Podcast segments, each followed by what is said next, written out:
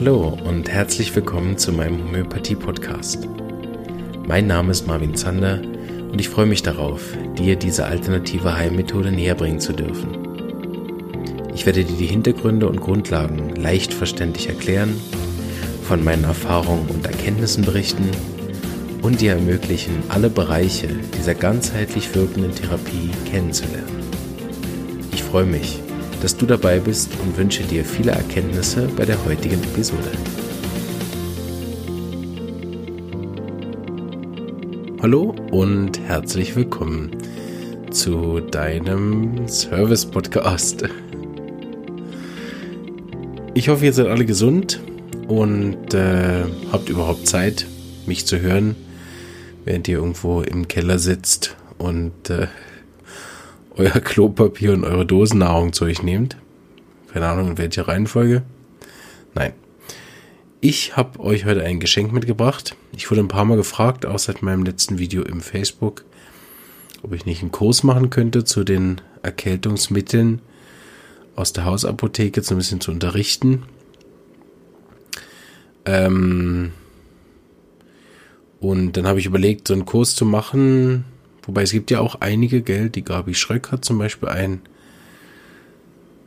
Aber mir schien das jetzt irgendwie seltsam, in der Phase jetzt einen kostenpflichtigen Kurs rauszubringen. Ich habe kein gutes Gefühl mit gehabt, so habe ich mich noch mit ein paar Leuten besprochen und entschieden, euch das zu schenken. Ähm, das ist jetzt eine Zusammenfassung, die ich mache von einem Kurs, der eigentlich dreimal vier Stunden geht, also insgesamt zwölf Stunden. Keine Sorge, so lange wird der Podcast nicht. Äh, aber er könnte ein bisschen länger werden als sonst.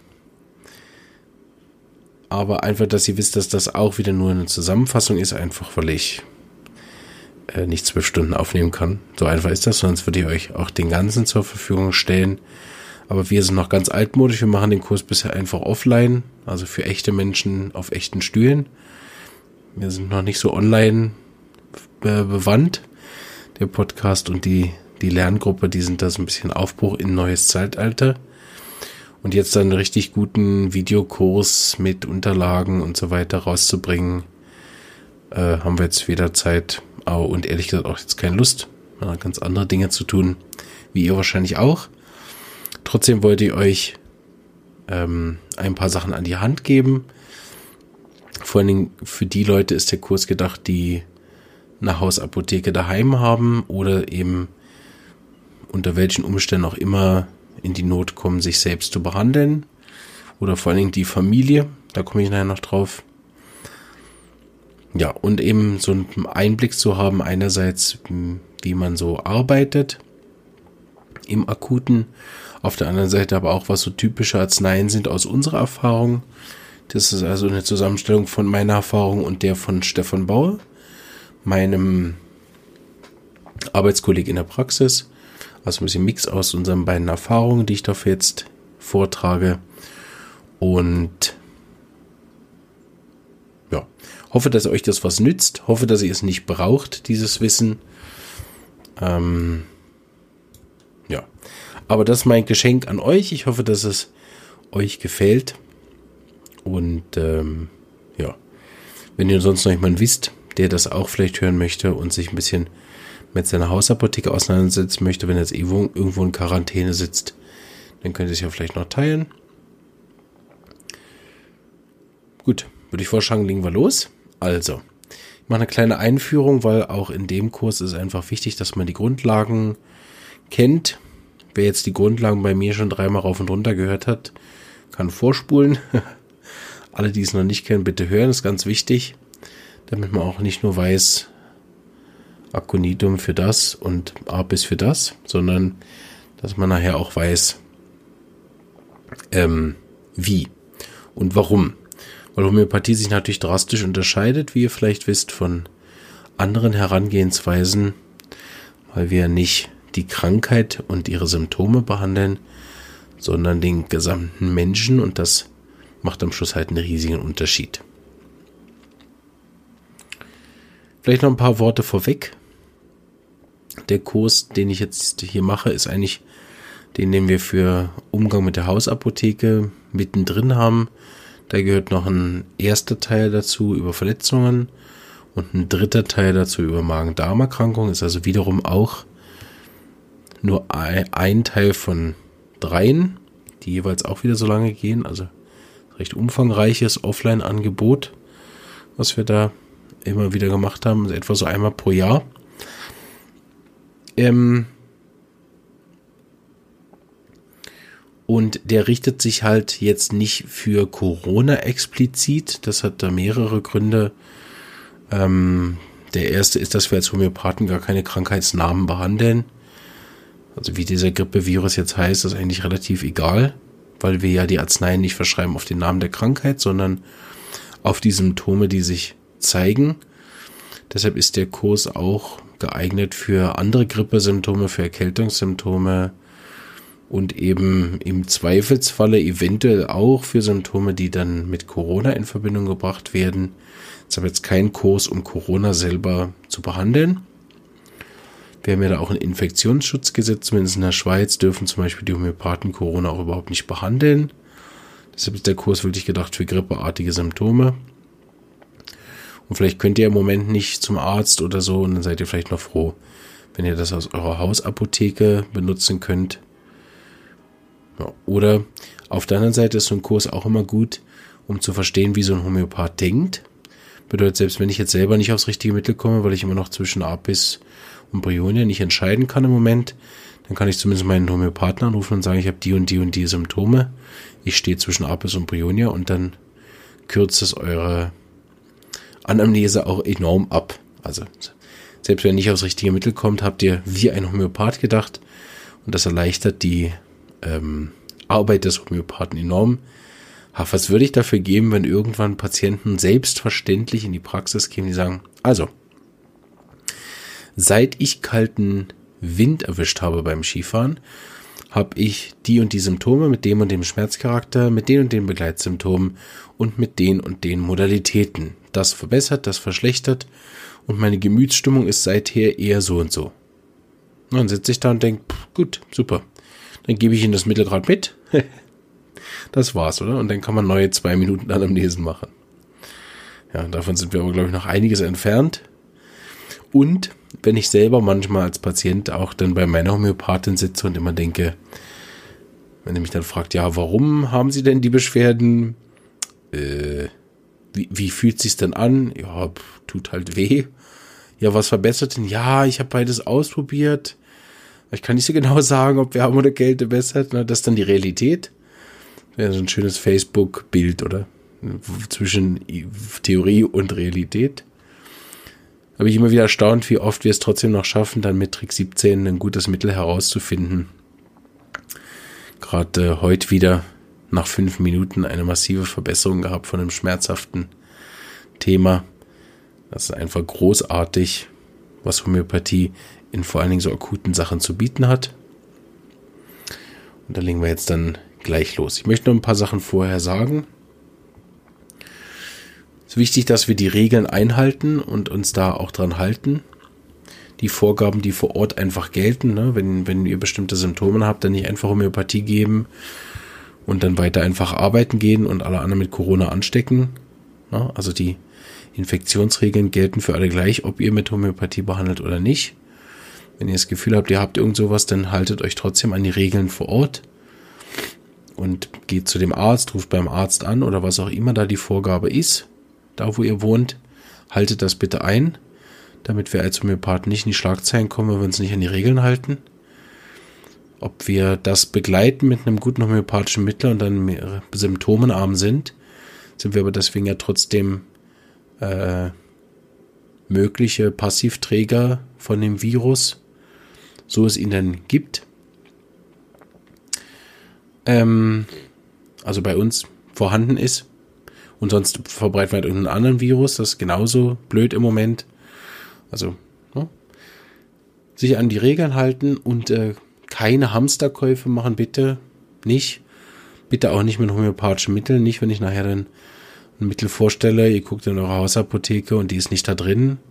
Das sind gerade irgendeine 100 Gramm Flasche bestellt davon oder am besten noch zwei. Bitte nicht machen. Bitte, bitte, bitte nicht machen. Weil wenn es nachher drauf ankommt, nützt es nichts, wenn ihr 300 Gramm Arsenicum-Album daheim habt und die Homöopathen, die es vielleicht dringend bräuchten, ähm, oder irgendjemand, der es noch nicht hat und dringend braucht und dann nicht hat, das wirklich, also niemand braucht so viel von den Globuli daheim. Das erkläre ich nachher noch, warum das so ist und ihr ganz entspannt einfach die 2,3 Gramm Flasche kaufen könnt oder vielleicht sogar die 1 Gramm Flasche nur eine pro Haushalt oder vielleicht noch mit einer Freundin zusammen eine da reicht locker für drei Haushalte für die Zeit jetzt. Also bitte keine Hamsterkäufe machen von Arzneien, die ihr nicht in der Hausapotheke habt, sondern zufrieden sein vielleicht mit dem, was ihr in der Hausapotheke bereits schon habt. Und sonst mal bei der Drogerie vorbeigehen und fragen, wie da so der Bestand ist. Das Problem ist, wenn ihr jetzt davon jedem eine Flasche kauft. Und wenn die sagen, dann, wir haben eh 30 in Reserve oder dann einfach kaufen und sonst äh, vielleicht bestellen lassen, dass ihr da nicht ähm, äh, die Drogerien leer kauft und dann eventuell die Homöopathen nichts mehr haben. Das wäre nicht gut. Die in der Schweiz können ja dann vielleicht einen kleinen Ausflug machen zur SAI und es da vor Ort holen. Die stellen es auch selber her. Ähm, und dann noch das unsere Schule zu unterstützen, wäre sicher gut. Ja. Grundsätzlich ist diesem Hausapothekenkurs, den ich jetzt gleich halten werde, grundsätzlich aber vorzuziehen, sich von einem professionellen äh, Homöopathen, Heilpraktiker, Arzt, der Homöopathie benutzt oder was auch immer, behandeln zu lassen. Weil ja da manchmal auch noch viel mehr dran hängt, als was man so selber überschauen kann. Als Homöopath ist man gern gefangen von besser Kälte, besser Wärme und ein paar Gemütssymptomen hat dann aber niemanden, der ins Ohr schaut, hat dann aber niemanden, der die Lunge abhört, hat dann aber niemanden, der vielleicht auch mal die Entzündungswerte nimmt. Weil es gibt ja auch noch andere Krankheiten, die mit dem überhaupt nichts zu tun haben und auf gar keinen Fall verpasst werden dürfen. So einen Profi mit einzubeziehen, ist nie falsch und immer vorzuziehen. Also auch ich gehe mit meinen Kindern immer extern zum Homöopathen. Wenn ich nicht muss, behandle ich weder meine Kinder noch meine Frau noch mich selber selber. Das ist ein absolutes No-Go für mich, ähm, weil ich einfach nicht objektiv bin, wenn es um mich oder meine Familie geht. Und äh, deswegen ziehe ich immer die Behandlung bei einem Profi vor und würde euch das auch so raten, aber vielleicht, je nachdem, wie die Quarantäne so ist oder wie der Homöopath ausgelastet ist oder vielleicht irgendwann nicht mehr arbeiten gehen darf, machen wir so Kurse halt gerne. Oder für Leute, die irgendwo gestrandet sind mit ihrer Hausapotheke oder irgendwo im Dschungel sitzen, ist es dann eben gut, wenn man das hat oder man kann eben nicht vorbeikommen, weil man jetzt nicht reisen darf oder so. Ne? Für sowas ist das gedacht. Aber grundsätzlich kann man ja immer mal das Telefon noch in die Hand nehmen und sagen, du, ich habe jetzt zweimal Akonitum gegeben, es funktioniert irgendwie nicht, hast du nicht eine bessere Idee für mich? Das Schlimmste wäre natürlich, wenn ich euch mit dem Kurs versuche, ein paar Mittel nahezubringen, dann funktioniert es nicht und ihr wendet euch von der Homöopathie ab. Weil äh, so ein Studium mit Homöopathie geht nicht umsonst fünf Jahre. nicht umsonst wende ich mich an einen Profi, wenn ich Hilfe will für meine Kinder und für mich selber. Und nicht umsonst ähm, werde ich nachher auch nochmal sagen, dass wenn wir zum Beispiel trockenen Husten angucken, dann kann man ja in der Homöopathie so in Nachschlagewerke gehen, das sogenannte Repertorium. Gibt es auch eine Folge drüber im Podcast. Wer mal wissen will, was das ist. Repertorium kann man dann nachschlagen unter Husten trocken. Und dann sieht man, dass da geschätzte 500 Arzneien drin stehen. Und äh, der Kurs geht dreimal vier Stunden nicht, weil wir alle 200 Mittel vorstellen, die ja eben niemand daheim hat, sondern ähm, weil eine Arznei zu unterrichten eben ein bisschen dauert, das werdet ihr dann ja noch merken.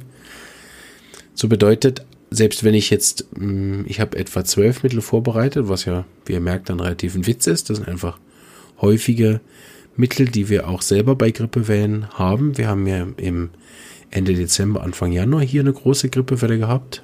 Also viel, viel größer als jetzt. Dann haben wir viele dieser Arzneien angewendet. Das sind einfach häufige Arzneien und das sind eben die typischen aus der Hausapotheke. Macht ja eben auch keinen Sinn, wenn ich irgendeine Rarität hier unterrichte, die ihr dann alle nicht in der Hausapotheke habt und die auch eure Drogerie nicht bestellen kann, weil es irgendwas aus Indien importiertes ist oder so. Aber auch da muss man sich der Dimension bewusst sein, Homöopathie anzuwenden, heißt halt auch immer mit diesem Wahrscheinlichkeitsrechnungsfaktor einherzugehen, dass ich halt versuche, grundsätzlich bei trockenem Husten eine aus 200 Arzneien zu suchen oder 500 oder wie viel es dann sind. Und selbst dann kann es unter Umständen sein, das habe ich immer wieder, dass wegen einem anderen Symptom, das viel ausschlaggebender ist, ich eine Arznei gebe mit einem, zum Beispiel dann gar nicht wegen dem trockenen Husten, sondern eher wegen der Fiebersymptomatik, was dann nachher in der Rubrik mit den 500 Arzneien vom trockenen Husten nicht mal drin steht. Ne? Das ist wiederum ein Problem von unseren Büchern und nicht euer Problem. Aber es hilft immer auch zu wissen, warum ich sage, holt euch einen Profi dazu und fummelt da nicht selber dran rum, ähm, und seid nachher enttäuscht von der Homöopathie. Oder wenn ihr selber dran rumfummelt, dann sagt, ja gut, habe ich es halt mal probiert. Ähm, weil wenn es dann klappt, ist es umso genialer und eigentlich die Arzneien, so wie ich sie vorstelle, das haben wir offline, machen wir das jetzt, ich seit acht Jahren und Herr Bauer seit 20, führt eben dazu, dass die Leute wirklich auch Erfolge haben mit ihrer Hausapotheke und das ist einfach großartig. Das stärkt dann wiederum den Glauben in die Homöopathie. Trotzdem wenn möglich, professionell betreuen lassen, auch eben wegen dem ganzen medizinischen Teil, der da dran hängt. Vielleicht noch der letzte Punkt als Vorrede, dann legen wir richtig los. Es ist eine angespannte Zeit. Ist auch eine Zeit zum Ernstnehmen von solchen Sachen. Es ist sicher auch eine Zeit, wo man sich seiner Verantwortung auch bewusst wird. Begebe ich mich in Gruppen und äh, treffe ich dann im Hausflur unsere alte Nachbarin, ja oder nein? Das sind Sachen, die man auch abwägen darf. Und selbst wenn ich dann vielleicht zwei, drei andere treffe, die dann irgendwo anders irgendeine Oma haben, hm, bin ich ja dann irgendwie dann doch mit beteiligt an dem. Aber was auf jeden Fall krank macht, ist Angst. Das ist was ganz Wichtiges. Weil so Viren machen krank, vielleicht auch nicht. Einen machen sie krank, den anderen nicht. Drei Leute aus der Familie haben es, einer nicht. So eine ganz hundertprozentige Sache scheint da ja nicht dahinter zu sein. Manche haben es überhaupt nicht ausgeprägt, andere schon. So der Individualitätsgedanke, den wir aus der Homöopathie kennen, ist stark vertreten bei dem ganzen Ansteckungsthematik. Aber Angst ist etwas, was alle trifft. Und Angst ist auch extrem ansteckend. Und Angst ist eigentlich immer was, was, sobald ich Angst habe, ich mich schon kränker fühle, weil Angst nie ein Zustand ist von Gesundheit und weil Angst nie ein Zustand ist, von dass ich mich wohlfühle. Und ähm, deswegen, wann immer ihr könnt, schaut, dass ihr euch keine Sorgen macht, sondern lieber Muffins. Weil Muffins kann man wenigstens teilen und dann haben alle Freude dran, aber Sorgen machen, das hat wirklich also noch nichts verbessert in irgendeinem Leben. Weil die Sorgen machen, ähm, die kann man dann in den Keller stellen zu dem Klopapier und den Dosennahrung. Ist etwa genauso sinnlos.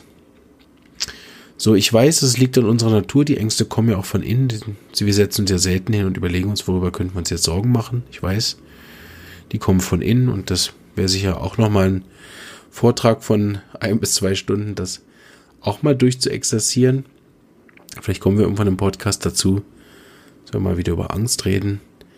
Aber für jetzt schaut, dass ihr euch immer wieder positiv ablenkt, beschäftigt auch gern. Wenn es euch schwerfällt, mit den Emotionen auch einfach zu leben und zu sagen, gut, habe ich halt Angst. Ein Gefühl hat noch keinen umgebracht, aber sein Gefühl zu unterdrücken hat eine Menge Leute schon umgebracht. Und äh, Dr. Hughes hat immer gesagt, vor fröhlichen Patienten, die viel lachen, vor denen äh, haben Viren und Bakterien Angst. So schaut, dass ihr die äh, Zeit nutzt, die ihr vielleicht auch in Quarantäne oder und mit eingeschränkten Möglichkeiten verbringt. Und äh, genießt vielleicht die Familie, frei, freie Zeit, gezwungenermaßen eine Freizeit vielleicht. Ähm, genießt die Natur. Genießt auch mal, dass man nicht alle Möglichkeiten hat und schaut, was man stattdessen vielleicht mal wieder machen könnte. Lesen, Musik hören in Ruhe, mal wieder eine ganze, ein Album durchzuhören, nicht schnell durchseppen und so weiter. Also von mir aus die große Erlaubnis, sich auch wirklich positiv abzulenken und so das Leben zu genießen und in den Vordergrund zu stellen, ähm, was ich trotzdem noch habe und dann vielleicht sogar in so eine Art von Dankbarkeit einzutreten, dass wir hier ähm, trotz diesen Einschränkungen ja grundsätzlich alles haben. Die, soweit ich weiß, sind alle äh, Läden, die beispielsweise Nahrung und alles zur Verfügung stellen, durchgehend offen. Die werden nicht geschlossen. So muss auch niemand verhungern.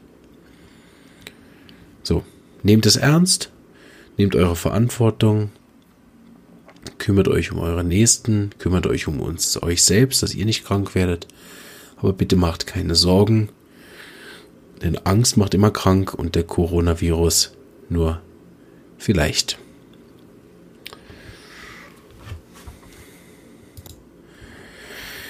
Gut, dann machen wir noch ein paar Grundlagen, bevor wir zu den Arzneimitteln kommen.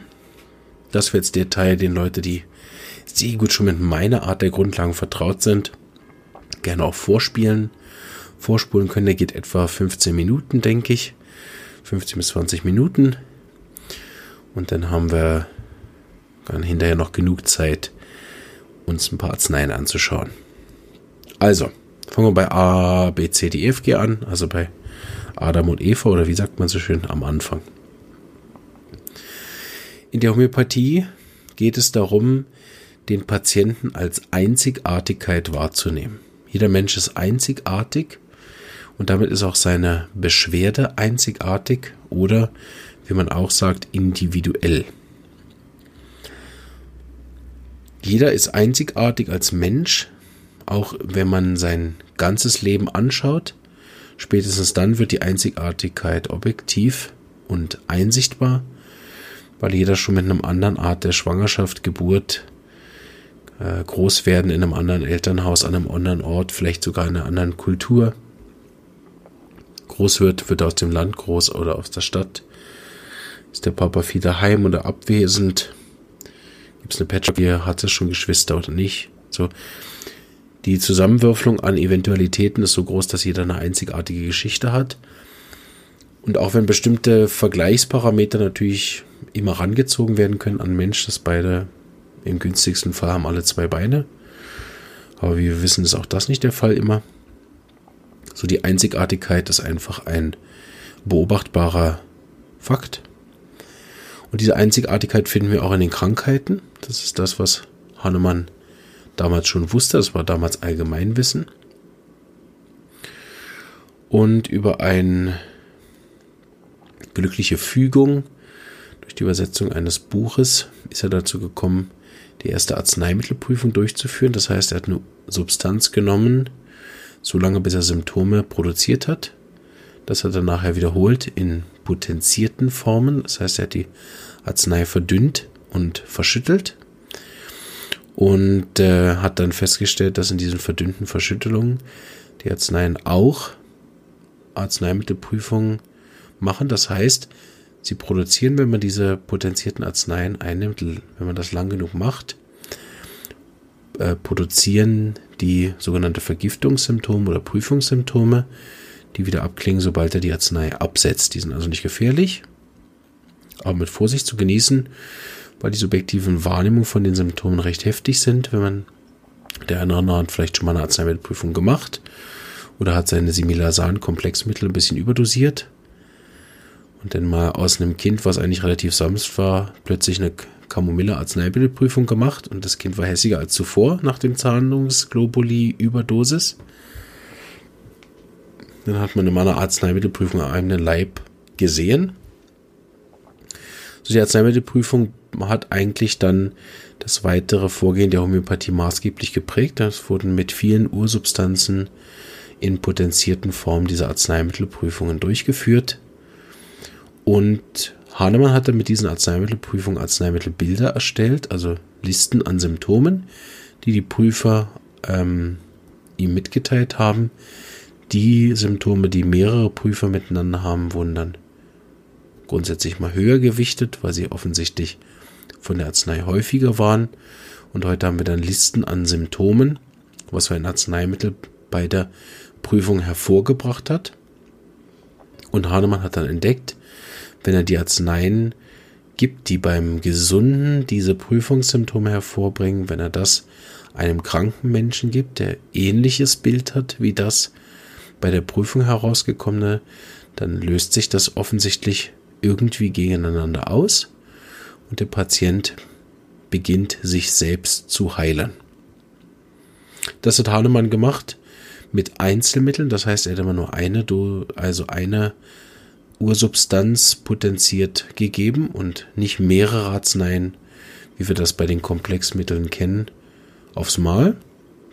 So auch ich unterrichte heute nicht Komplexmittel, sondern Einzelmittel. Dann hat er das in der kleinstmöglichen Dosis gemacht, das war eines seiner Prinzipien. Das heißt, so selten wie möglich und so wenig wie nötig. Und er hat es in potenzierter Form gegeben. Das heißt eben diese Verdünnung und Verschüttelung. Die meisten Hausapotheken sind rund um C30. Es gibt auch welche mit D30. Es gibt auch einige ähm, Hausapotheken, die noch tiefer potenziert sind. Ist grundsätzlich kein Problem. Ihr müsst jetzt nicht loslaufen und neue kaufen. Ihr könnt mit der arbeiten, die ihr habt. Wir empfehlen, wenn jemand sich neue Arzneien zulegt, die in C30 zuzulegen, weil wir damit die beste Erfahrung gemacht haben. Aber das weiß ich auch von anderen Homöopathen, die mit anderen Potenzen auch sehr große Erfolge haben. Das Dr. Hughes hat immer gesagt, die Potenz ist verhältnismäßig zweitrangig. Hauptsache, man findet die richtige Arznei. Das kann ich auch bestätigen. Warum muss die Arznei jetzt potenziert sein? Ich erinnere an das, was wir am Anfang gesagt haben. Wir behandeln nicht die Krankheit, sondern den Mensch. Und der Mensch hat eine Selbstheilungskraft, die hat Hahnemann Lebenskraft genannt. Man kann sich so vorstellen, dass es die harmonische Schwingung, in der ein Mensch ist, wenn alles gut läuft. Dann ist die Lebenskraft in ihrer Mitte und dann sind wir in einer bestimmten Frequenz.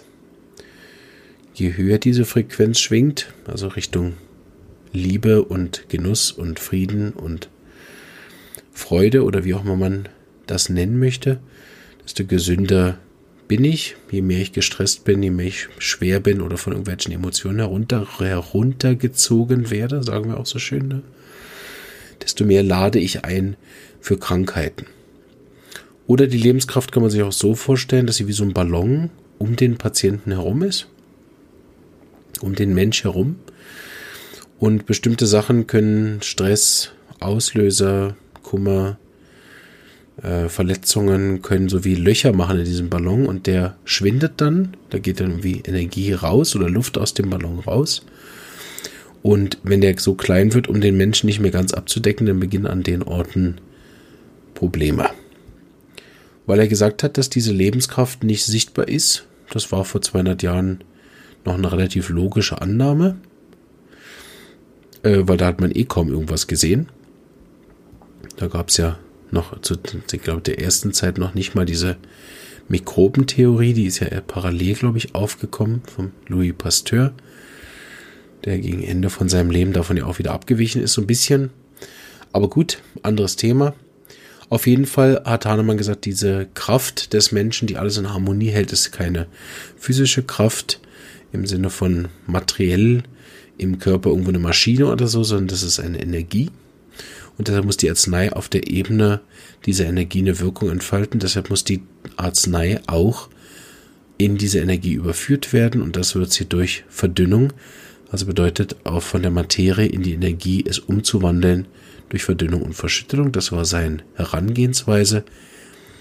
Wichtig ist immer, dass man hier versteht, dass Hahnemann die nicht erfunden hat oder ausgedacht hat, sondern hat sie eigentlich entdeckt und weiterentwickelt weil es das schon von Paracelsus aus schon gab.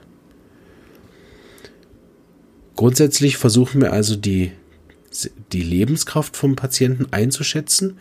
Das zeigt sie einerseits über Gemütssymptome. Ne? Ist der hochschwingend in Liebe und Frieden mit sich? Und ist der tief schwingend und ist runtergezogen von seinem Ärger, von seiner Trauer, von seiner Enttäuschung, von durch die Beleidigung ist er nachtragend, ja? ist er runtergezogen von seinen Gemütssymptomen und hat er inzwischen über das, dass ihm Lebenskraft abhanden gekommen ist oder die Lebenskraft aus dem Gleichgewicht geraten ist, gewisse Symptome produziert und die Symptome sind wieder Ausdruck seiner Störung. Ne? Das kann man psychosomatisch einteilen. Ne? Etwas geht mir in die Nieren, etwas nimmt mir den Atem. Ich habe die Nase voll, das kann man so psychosomatisch ähm, aufdröseln. Oder man kann das auch beobachten, dass eben bestimmte Themen auf bestimmte Organe schlagen. Man kann aber auch sehen, dass bestimmte Krankheiten mit Vorliebe bestimmte Organe einhersehen und so weiter. Das ist wieder einzigartig und individuell. Nicht immer passt das Psychosomatische auch für die Erkrankung.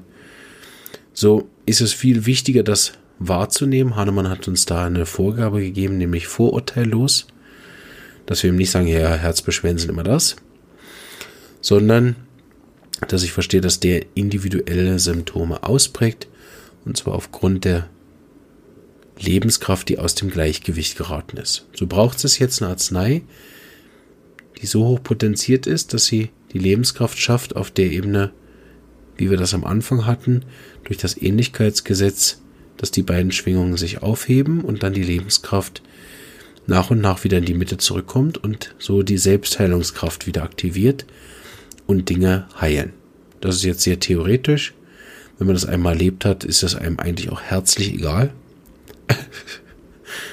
Finde ich immer wieder beeindruckend, selbst wenn ich auch eine Arznei nehme und dann nach einer halben Stunde alle meine Beschwerden weg sind.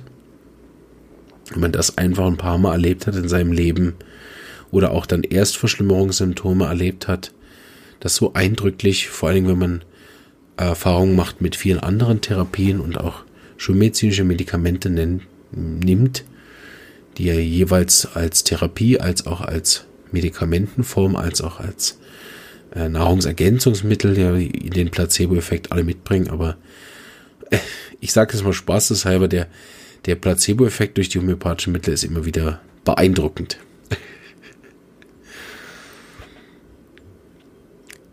Wenn ich jetzt so eine Arznei gebe, dann habe ich eine gewisse Reaktion. Diese Reaktion in der Homöopathie ist zwar grundsätzlich auch individuell und einzigartig, sie folgt aber trotzdem gewissen Regeln. Und die einzige Regel, die ihr eigentlich wissen müsst jetzt für den Kurs, ist die, dass der Patient immer heilt von innen nach außen. Was heißt jetzt innen? Innen heißt von Gemüt zu Körper. Nehmen wir an, wir haben einen Patient, der ist niedergeschlagen, hoffnungslos, apathisch.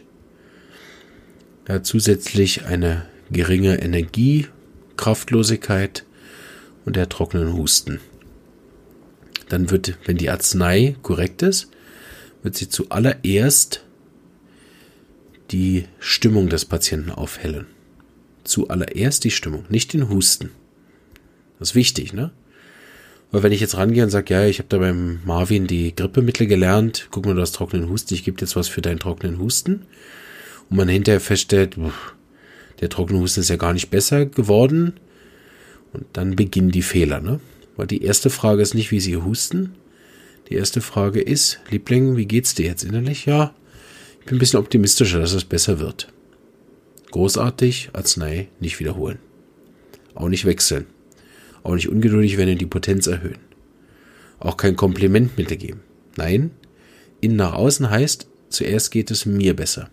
Als nächstes kommt bei dem Patienten die Energie zurück. Vielleicht nach dem nächsten Schlaf. Kann sein, dass er nach, Mittagsschlaf, nach dem Mittagsschlaf aufsteht und sagt, jetzt bin ich nicht nur fröhlicher, sondern fühle mich auch fitter.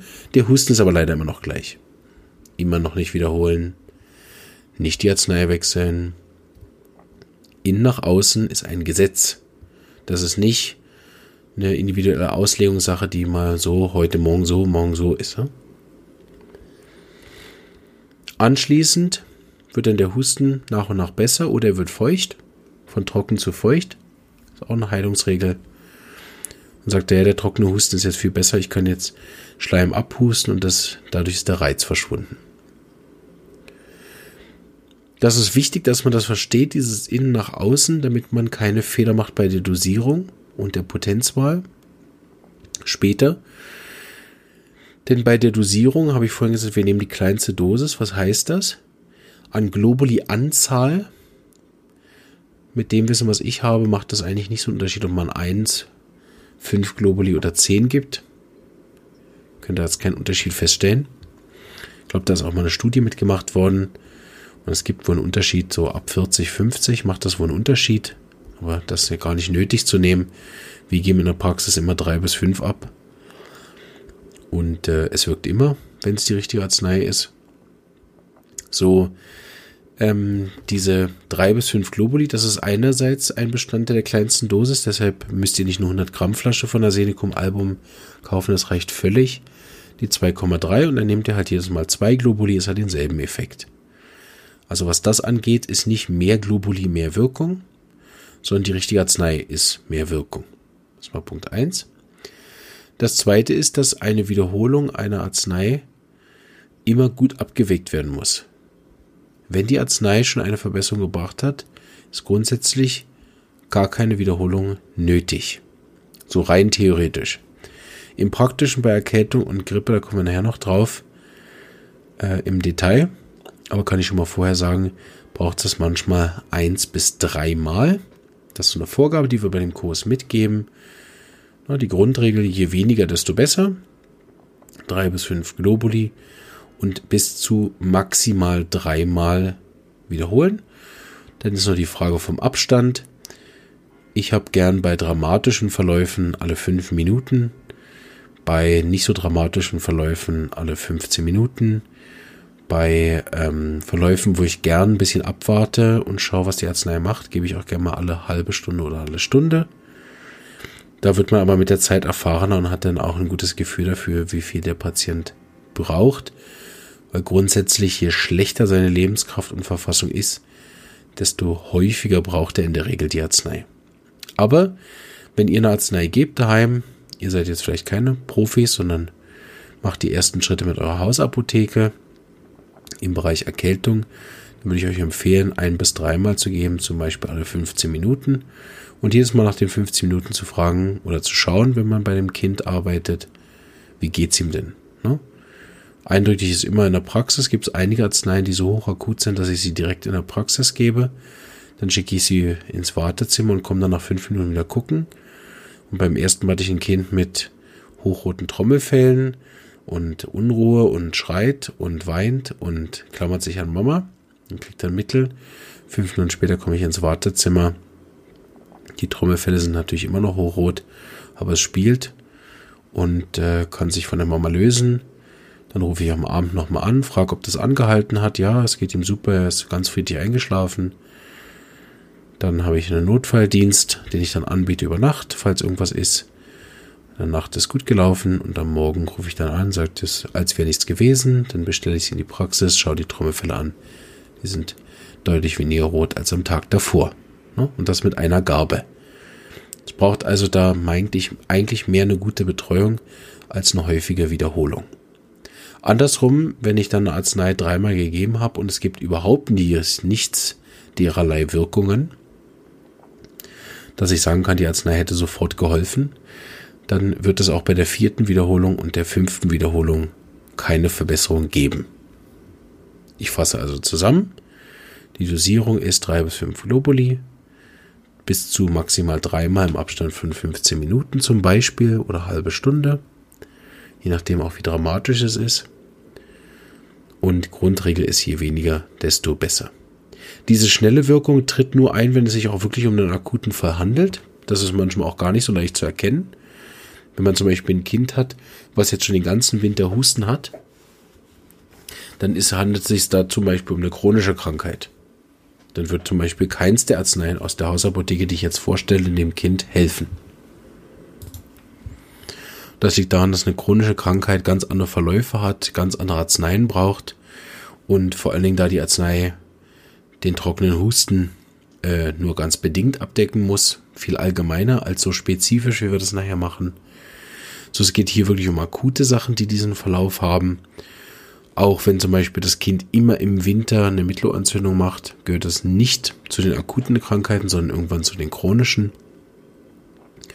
Oder wenn eben ein Patient seit einer Woche sich nicht richtig fit fühlt und jetzt hat er den Husten bekommen, dann zählt er grundsätzlich auch nicht zu den akuten Themen, sondern dann macht er schon eine Woche rum mit seinem äh, Grippe-Vorstufe und hat halt jetzt ein neues Symptom dazu bekommen. Und dann zählt er eigentlich zu den subakuten Erkrankungen, die schon seit einer Woche sind. Und auch da kann es sein, dass keine der Arznei, die ich nachher vorstellen werde, bei ihm funktioniert. Oder wenn, dann, dass der Verlauf viel weniger deutlich sein wird, weil ja die Krankheit schon viel älter ist.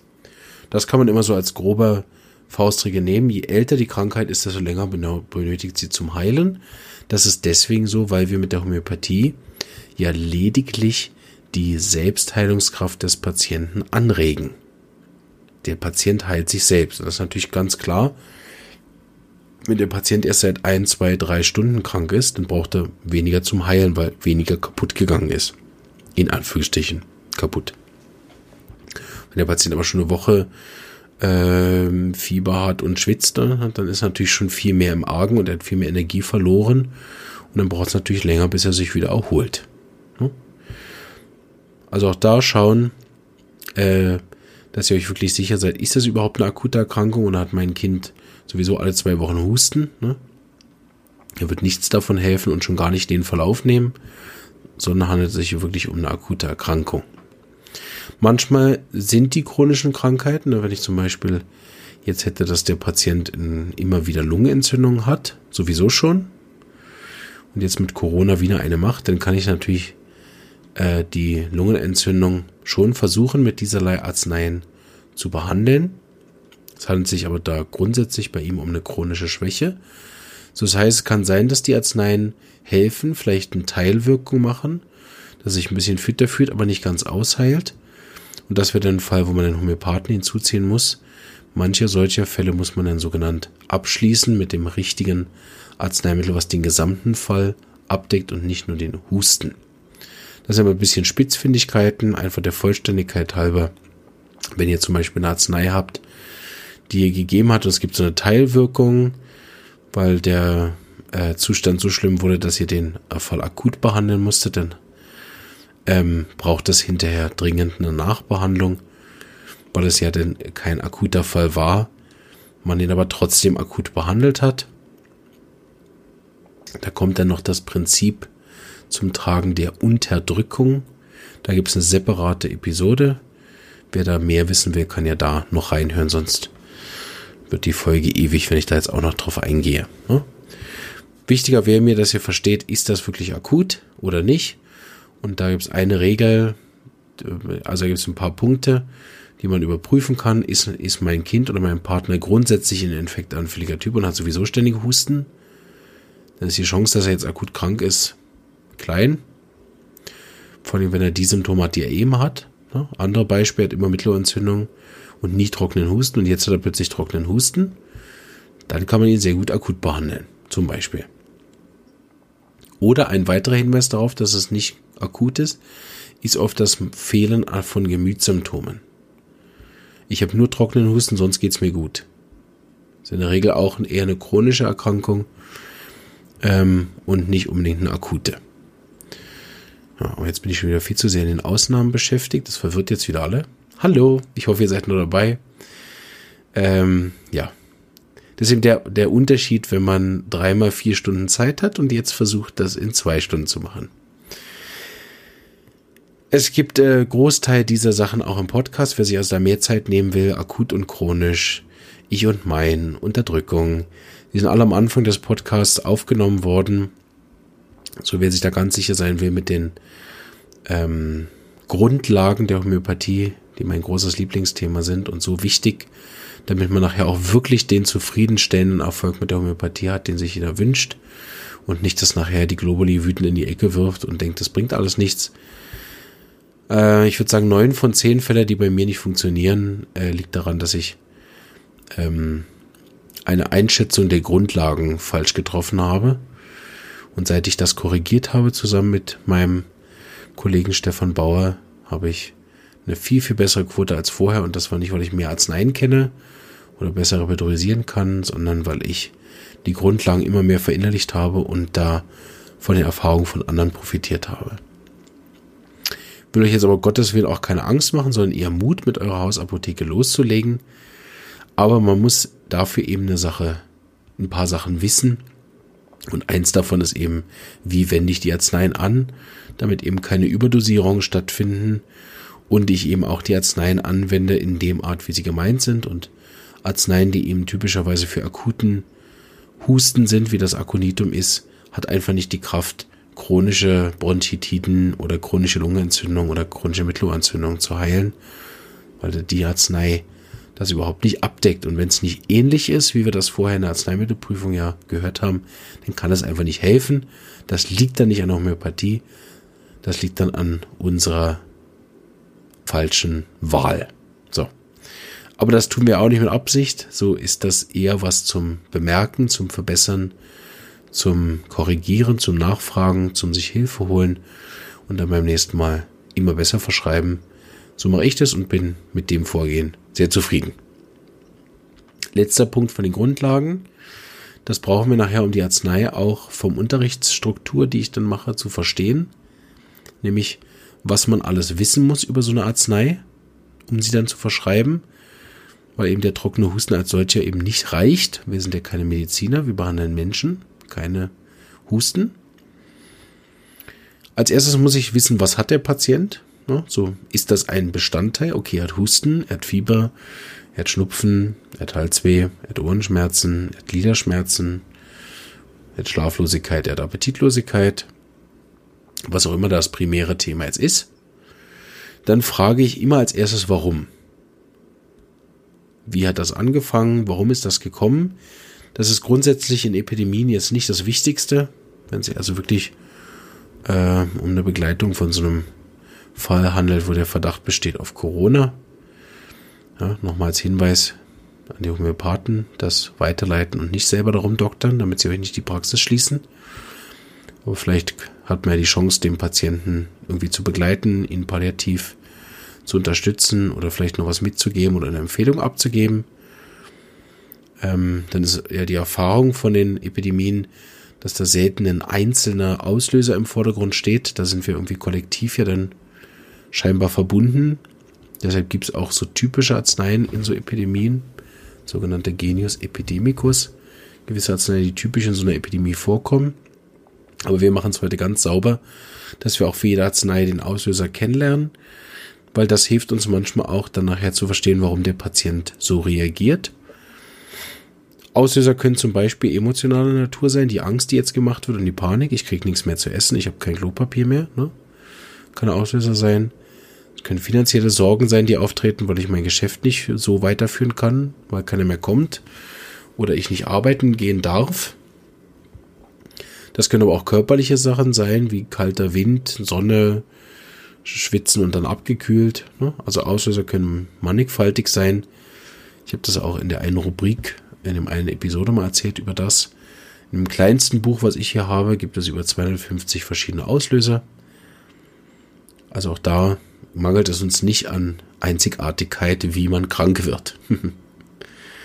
Dann fragt man als vernünftiger äh, Homöopath, wo, zum Beispiel wo der Reiz sitzt, ähm, oder welches Ohr ist es, rechts oder links, ähm, oder wenn ein Schmerz vorhanden ist, strahlt er irgendwo hinaus. Dann fragt man noch wie, wie fühlt sich das an? Es brennt, es ist trocken, ist voller Schleim. Es fühlt sich an, als hätte ich Rauch in der Lunge. Ähm, der Schmerz ist brennend, stechend, schneidend, krampfend, pulsierend und so weiter. Hm? Dann eins der wichtigsten Sachen eigentlich von all dem, dass wir auch bei jeder Verschreibung haben müssen, um die Arznei nachher zu unterscheiden. Also eigentlich das Essentielle in so einer akuten Behandlung ist nachher die sogenannten Modalitäten. Das sind diesem, die Sachen, die das Symptom verbessern oder verschlechtern. Also bleiben wir mal kurz bei Husten. Zum Beispiel, der Husten ist besser, wenn ich an der frischen Luft spazieren gehe und schlimmer in einem warmen Zimmer, schlimmer im warmen Bett. Besser, wenn ich einen Schluck Kaltes trinke, schlimmer, wenn ich Warmes trinke, ähm, der Husten ist am schlimmsten nachts, tags, morgens, nach dem Essen, vor dem Essen, während dem Essen, wenn ich Süßes esse, wenn ich Milch trinke, wenn ich Fleisch esse und so weiter. Das lohnt sich also einerseits zu beobachten, auf der anderen Seite unbedingt zu fragen. Vor allem so Grundsachen wie die Lage, Wärme, Kälte. das sind so Grundlagen. viele Hustensymptome sind nachher unterscheiden sich zwischen Wärme und Kälte oder ob der Patient Durst hat oder nicht. Die sogenannten Allgemeinsymptome wie es Appetit, Durst, Schlaf und Verdauung. Die gehören nicht zu den Modalitäten, können aber manchmal welche sein. Besser, also er hat viel Durst und er ist besser durch kalte Getränke. Das sind wichtige Sachen, um nachher äh, eine gute Arznei herauszusuchen. Dann gehört zu einem vollständigen Symptom an sich auch noch das Gemüt. Ist der Patient gereizt, wütend, unruhig, distanziert, sucht er Nähe? Will er nicht allein sein? Ist er ein komplizierter Patient, ein angenehmer Patient, ein einfacher Patient? So diese Gemütssymptome gehören auch noch dazu. Und das werden wir jetzt für alle diese Arzneien ähm, durchgehen. Sehr gut. Wir haben nicht mal eine Stunde gebraucht für die Einleitung, das ist eigentlich gut. Da habe ich sonst einen ganzen, ganze vier Stunden. Äh, sehr gut. Man wird eher auch besser mit der Zeit. Ich wollte ja auch kurz halten und äh, hoffe, bis hierhin konntet ihr mir folgen. Und äh, jetzt mache ich einfach kurz eine Pause. Ihr merkt das nicht, weil es geht dann gleich weiter. Ich mache eine kurze Pause. Und ihr könnt ihr vielleicht auch eine kurze Pause machen. Ein bisschen erholen. Vielleicht den Teil auch nochmal hören. Oder noch ein bisschen stöbern in den alten Episoden. Wie war das nochmal mit Unterdrückung? Akut, ich und mein. Damit ihr nachher dann auch euch ganz entspannt auf die Arzneien äh, konzentrieren könnt. Also bis jetzt. So. Hoffe, ihr habt gute Pause gemacht und den gesamten Podcast durchgehört. Wahrscheinlich habt ihr Schlawiner überhaupt keine Pause gemacht, sondern hört einfach gerade weiter. Kann ich verstehen. Aber hoffe, dass ihr ganz brav die Grundlagen gehört und verstanden habt. Wer einer fragt nachher bei mir in der Gruppe, äh, wie war das nochmal? Nein, nein. Äh, grundsätzlich habe ich noch einen Punkt vergessen vorher, merke ich gerade.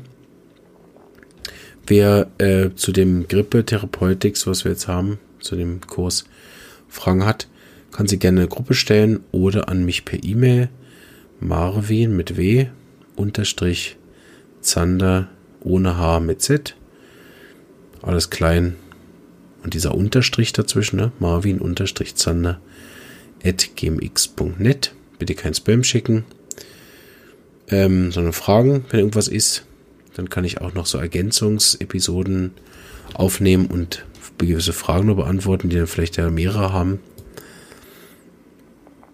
Ähm, oder die in der Gruppe stellen. Wir, natürlich können wir da keine Fernanamnesen machen. Also nicht sagen, ich habe das und das, welches Mittel soll ich geben. Aber man kann ja sagen, ich habe die und die Symptome, welche Differentialdiagnose hättet ihr denn? Dann kann man drunter schreiben, guckt da mal, ob Brionia oder Apis besser passt. Schluss muss man selber entscheiden. Das darf und kann so eine Gruppe nicht bieten.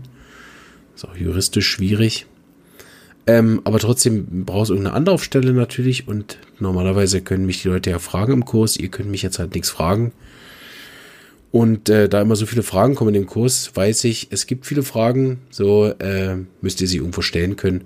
Also eben einerseits in der Gruppe, wer aber kein Facebook hat, kann mich auch auf Instagram anschreiben oder auf Twitter oder eben sonst über meine E-Mail-Adresse. Wir haben auch noch diese Lerngruppe, gell? Wer da im Moment dran teilnehmen möchte, der kann auch als Laie daran teilnehmen, kann seine Fragen mitbringen und dann beantworte ich die in dieser Lerngruppe. Die ist allerdings im Moment kostenpflichtig. So, der Rest ist gratis. Wenn die Fragen nicht zu viele sind und ich die privat per E-Mail beantworten kann, doch irgendwie, ohne jemanden einzustellen, ist das kostenlos. Die Lerngruppe aber nicht. Gut, zurück. Ich wollte eigentlich Mittel unterrichten. Also, alle Mittel, die ich jetzt vorstelle, sind Arzneimittel für den ersten und dritten Tag so einer Erkrankung, also nochmal als Erinnerungs, weder für chronische Krankheiten, noch ist das gemeint für Patienten, die seit zwei Wochen husten und jetzt äh, auch noch Ohrenschmerzen haben. Ne? Also, sondern für den ersten, dritten Tag, also es hat gestern angefangen und heute behandle ich.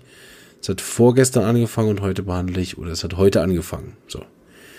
Vielleicht auch noch für den vierten und fünften Tag, aber ich bin heute mal geizig und sage erste bis dritte.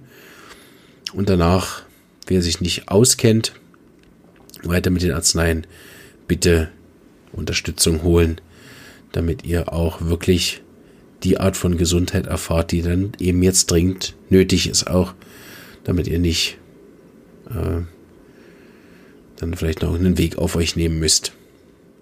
Ja, mindestens mal anrufen. Wir beginnen mit der ersten Arznei, die auch sozusagen die erste Arznei ist, wenn man trockenen Husten behandelt. Zumindest äh, in meiner Erfahrung. Und zwar ist das Aconitum napellus. Das ist der blaue Eisenhut, eine hochgiftige Pflanze. Deshalb nochmal die Empfehlung, auch gerade solche Arzneien, die so hochgiftig sind, in C30 zu besorgen, damit da keine Ursubstanz mehr drin ist. Und in C30 ist ja kein Giftanteil mehr vorhanden, höchstens in diesen Nanopartikeln, die da gerade nachgewiesen werden, aber nichts mehr, was einen umbringt, wenn man davon zu viel nimmt. Und das ist eine großartige Arznei für eben trockenen Husten und zwar mit folgenden Symptomen. Ist ein Mittel, wo wir mit dem Auslöser schauen können. Ist ein sehr gutes Wintermittel und zwar typischerweise von kaltem, trockenen Wind. Und das hatten wir heute, war ich am Spielplatz mit den beiden Kindern und da war so Biese, sehr kalte, trockene Nordwind. Und das ist so ein typischer äh, Auslöser für Aconitum. Am Abend kriegen die dann plötzlich Hochfieber, plötzlich trockenen Husten, plötzlich irgendwelche Symptome. Also dieser plötzliche Anteil ist bereits ein wichtiger Faktor für Aconitum. Diese plötzliche Heftigkeit, also nicht plötzlich und ganz schlapp, ne? plötzlich ganz schlapp geworden ist nicht Aconitum, sondern plötzliche und heftige Symptome, die dann kommen. Zum Beispiel hohes Fieber. Und da muss ich noch kurz einen Einschub machen zu Fieber. Wir machen aber erst Aconitum fertig, aber erinnert mich nachher dran, dass ich noch was über Fieber sage. Dieses plötzlich heftige Fieber kann dann hochgehen, auch bis zu 40 Grad und darüber. Bitte nicht erschrecken. So ein Aconitum geben. Ähm, vor allem, wenn der Rest noch passt. Also wir haben kalter, trockener Wind gehabt, auf der Skipiste, beim Schlittschuhlaufen, beim Schlittenfahren, draußen spazieren und es hat sehr stark äh, geweht, der Wind. Oder eben an einer zugigen Ecke gesessen. Das ist ein typischer Auslöser. Der andere Auslöser, der auch typisch ist für Aconitum, ist Angst und Schreck. Also zum Beispiel irgendjemand ruft an und sagt, hey du, ich habe gehört, morgen schließen sie alle Läden, du musst schon schnell was einkaufen gehen. Und dann kriegt man den Schreck des Jahrhunderts und hat jetzt zum Beispiel extra keine Hamsterkäufe gemacht und denkt, na super, jetzt krieg ich's heimgezahlt. Ne, und da dieser Schreck, der kann auch Aconitum auslösen oder auch ausgeschimpft werden. Zum Beispiel, man äh, kriegt das mit, diese Gewalt, die dann in den, in den Läden mit, ähm, ja, also in den Läden passiert, die dann sich streiten um eine Rolle Klopapier. Zum Beispiel Zeuge gewesen von, von, von einer Schlägerei oder so, um eine Tüte Milch. Ne? Sowas kann Aconitum auslösen, den Zustand, und der kommt dann eben plötzlich heftig mit starker Unruhe und Angst. Also der Patient ist unruhig und ängstlich und mit diesem Zustand will er nicht allein sein. Er will jemanden um sich haben, er braucht Gesellschaft. Kinder klammern dann an den Eltern. Erwachsene versuchen in der Nähe von jemandem zu sein und suchen sich Hilfe. Ich habe den Zustand selber einmal erlebt als Patient und ich bin jetzt nicht so der, der dann sofort sagt, oh Liebling, du musst jetzt das oder du musst jetzt das. Und das war für mich auch sehr eindrücklich, dass ich in so einem, in so einem Zustand war, plötzlich, weil der auch aus dem Nichts kommt. Und plötzlich habe ich dann gesagt, du, du musst irgendwas machen, du musst irgendwas machen, mir geht's nicht gut, du musst so, ne? Ist gar nicht so mein Ding eigentlich. Und deshalb war das für mich damals, das war drei, vier Jahre her, aber es war mega eindrücklich für mich, das auch mal selber zu erleben. Und dann, sie ist ja auch Homöopathin, ähm, mein Akonitum angewendet und das hat glücklicherweise schnell und gut geholfen. Gibt noch mehrere Auslöser, das vielleicht noch zum Sagen. Die Arzneien stelle ich nicht in der ganzen Vollständigkeit her. Also in meinem Buch hat Aconitum hier, äh, Moment, ich gucke gerade, zwölf Seiten an Symptomen. Die werde ich euch nicht alle vorlesen, keine Angst. Aber es ist auch immer wichtig, dass ich weiß, das sind jetzt ausgewählte Symptome, die nicht das vollständige Arzneimittelbild sind und deshalb nur eben Teile, ein Auszug aus dem. Weil es so plötzlich kommt, hat Akonitum noch keine Absonderung, weder aus der Nase noch, dass er feuchten Husten hätte, sondern trocken, so wie wir das ja beim Corona jetzt auch gehört haben. Angeblich ist er trocken. Das Ganze kommt mit einer Heftigkeit, also diese Unruhe, Ängste, aber auch mit einer heftigen Hitze. Sogenannte Kongestion, der Blutandrang zum Kopf, heißer Kopf, kalte Extremitäten zum Beispiel. Oder das kann nachher auch so ein Pulsieren sein irgendwo. Oder dass plötzliche Schmerzen kommen ganz heftig, zum Beispiel in den Ohren. Da müssen die Trommelfälle noch nicht mal belegt sein, er hat einfach so Schmerzen. Und wegen der großen Trockenheit ähm, hat er auch noch keinen Schweiß. Mit der Trockenheit einher hat er aber großen Durst. Das ist ein wichtiges Symptom für Aconitum. Sie haben großen Durst, viel Durst auf Kaltes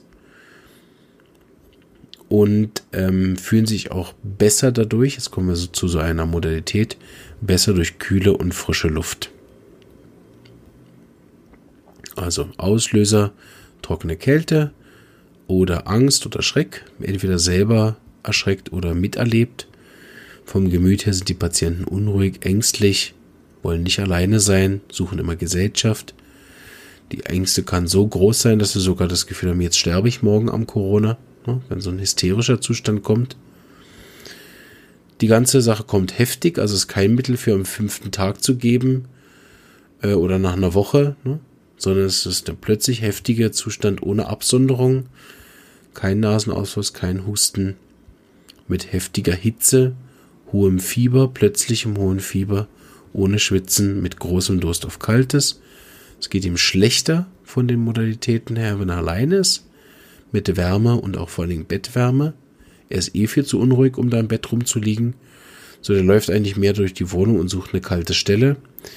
Oder steht am Fenster und atmet kalte Luft ein. Das tut ihm noch gut. Aber die Frau, die Mutter, der Mann, der muss daneben stehen und sie unterstützen. Das wäre mal so ein Arzneimittelbild. Ne? Da merkt man, man behandelt keinen trockenen Husten, sondern es braucht all diese Symptome oder ein Großteil dieser Symptome braucht es, um Aconitum nachher mit Erfolg zu verschreiben. Ne?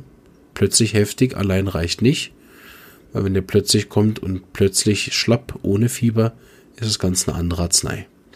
Oder plötzlich heftiger Zustand mit extremer Wut und Ärger ist auch wieder eine ganz andere Arznei, die wir nachher auch noch anschauen werden. Jetzt mache ich noch einen kleinen Fiebereinschub. Das ist immer wichtig, wenn wir so akute Sachen behandeln, zu verstehen. Ne? Wir haben ja uns vorher darauf geeinigt in den Grundlagen, dass wir die Lebenskraft steigern und somit die Selbstheilungskraft. So lohnt es sich auch immer wieder herauszufinden, was denn äh, die Selbstheilungskraft so beinhaltet. Es gibt da einen schönen Podcast-Episode von der Vera Käsemann über Fieber. Die sollte man sich unbedingt mal anhören, jetzt auch. Sehr brandaktuell für das ganze Thema Erkältung. Deshalb gehe ich da jetzt nur ganz klein drauf ein. Das unbedingt anhören. Und die ganzen Tipps und Tricks von Ernährung und Fieber senken, ja, nein. Grundsätzlich ist aber Fieber ein, eine Immunreaktion. Das heißt, der Körper reagiert auf etwas mit Fieber.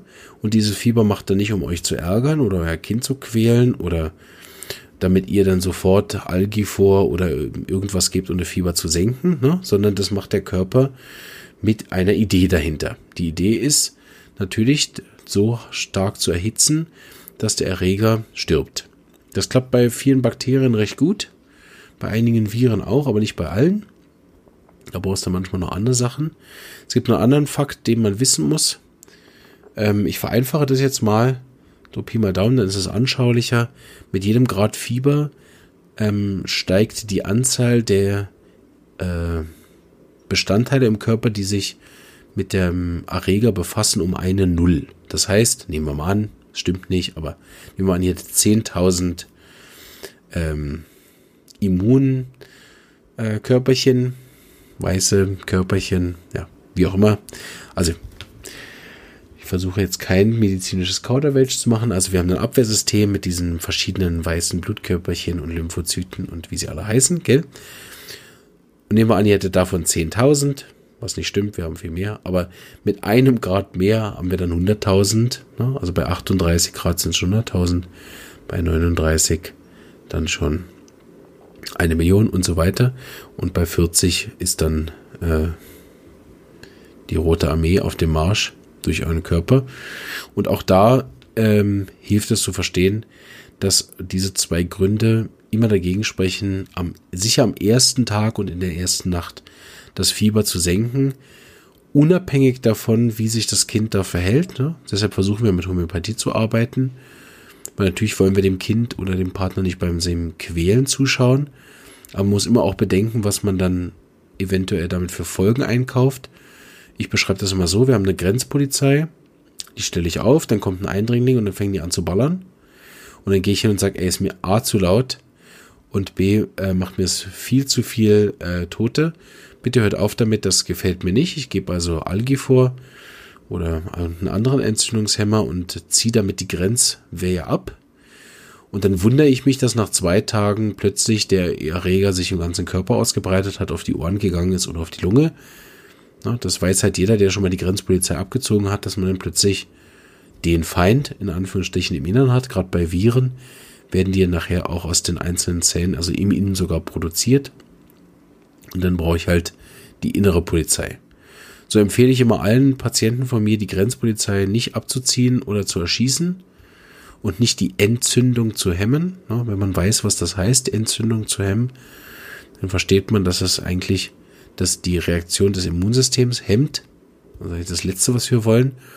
Und auf der anderen Seite machen wir mit Homöopathie auch noch das Gegenteil davon. Wir heizen das Immunsystem ordentlich an, so dass ähm, bei Arzneien, die wir nachher noch haben, wie Gelsemium, wo nicht so hohes Fieber haben, die so mit 38,2 starten und nicht darüber hinauskommen, ähm, oder Patienten, die überhaupt kein Fieber haben, dass da äh, das Fieber sogar steigt. Ne? Das ist mir bei Aconitum jetzt noch nie passiert, wäre auch blöd. Weil es gibt ja schon so eine Obergrenze. Es ist mir aber noch nie passiert, dass äh, eine Arznei auch nur in die Nähe davon gekommen wäre, wenn ich es gegeben habe. So, meine Erfahrung ist, dass die Arzneien, die für hohes Fieber sind, das ein bisschen senken, aber nicht so weit, dass man dann dasselbe hätte wie mit einem Entzündungshemmer. Und die, die wenig Fieber haben, dass es dann ein bisschen steigt sogar. Und das muss man natürlich verstehen. Sonst ähm, schießt man sich selbst ins Knie. Ne?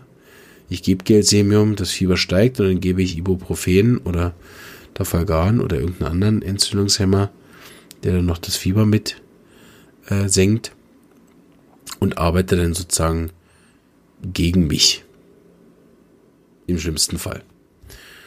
Ähm, so Fieber, wenn es geht, am ersten Tag, in der ersten Nacht nicht behandeln, sondern lieber ein gutes homöopathisches Mittel finden, auch nicht mit Essigsöckli oder sonst was. Bitte an alle, die Zeit finden, jetzt in der Quarantäne, sich am Abend noch die Folge von der Vera Käsemann anzuhören über Fieber. Das ist alles andere gesagt, was ich jetzt der Kürze halber weglasse. Also damit der Kurs kürzer ist, weglasse. Aber das war noch wichtig, dass ihr bitte sicher am ersten Abend das Fieber nicht senkt. Es gibt so ein paar Ausnahmen, die erwähne ich vielleicht noch. Es gibt sicher Vorerkrankungen, wo man das Fieber nicht lassen kann, bei bekannten Herzproblemen, äh, bei gewissen Epilepsieformen, wenn der Kind starke Fieberkrämpfe macht. Die sind zwar größtenteils ungefährlich, habe aber auch einen Fall in der Praxis, wo das überhaupt nicht so ist. Die Fieberkrämpfe sehr starke Symptome auch hinterlassen und machen, ähm, sodass es behandelt werden muss. Das gibt es auch. Ähm, es gibt bestimmte Vorerkrankungen, die, die beim Kind man nicht einfach das Fieber lassen kann. Und vor allem, wenn das Fieber nachher irgendwie chronisch ist oder so, muss es eh, ist es eh ganz wichtig, die Primärerkrankung anzugehen.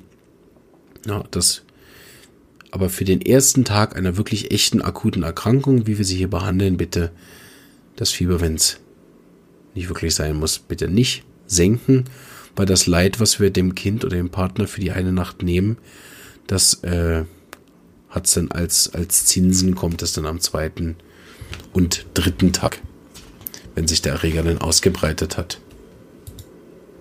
Noch ein paar Ergänzungen zu Aconitum und dem Husten. Der Husten ist eben trocken oder er kann auch so pseudogruppmäßig sein, dass es so ein bellender Husten ist. Ähm, was auch sein kann, weil er so heftig und schmerzhaft ist, dass der Husten selber auch schmerzt. Ähm, und er kommt eben oft einher mit Fieber. Typischerweise ist der Husten, ähm, was wir schon besprochen haben, schlimmer Wärme und all das, aber er ist auch schlimmer nachts. Auch zu tief einatmen kann den Hustenreiz auslösen.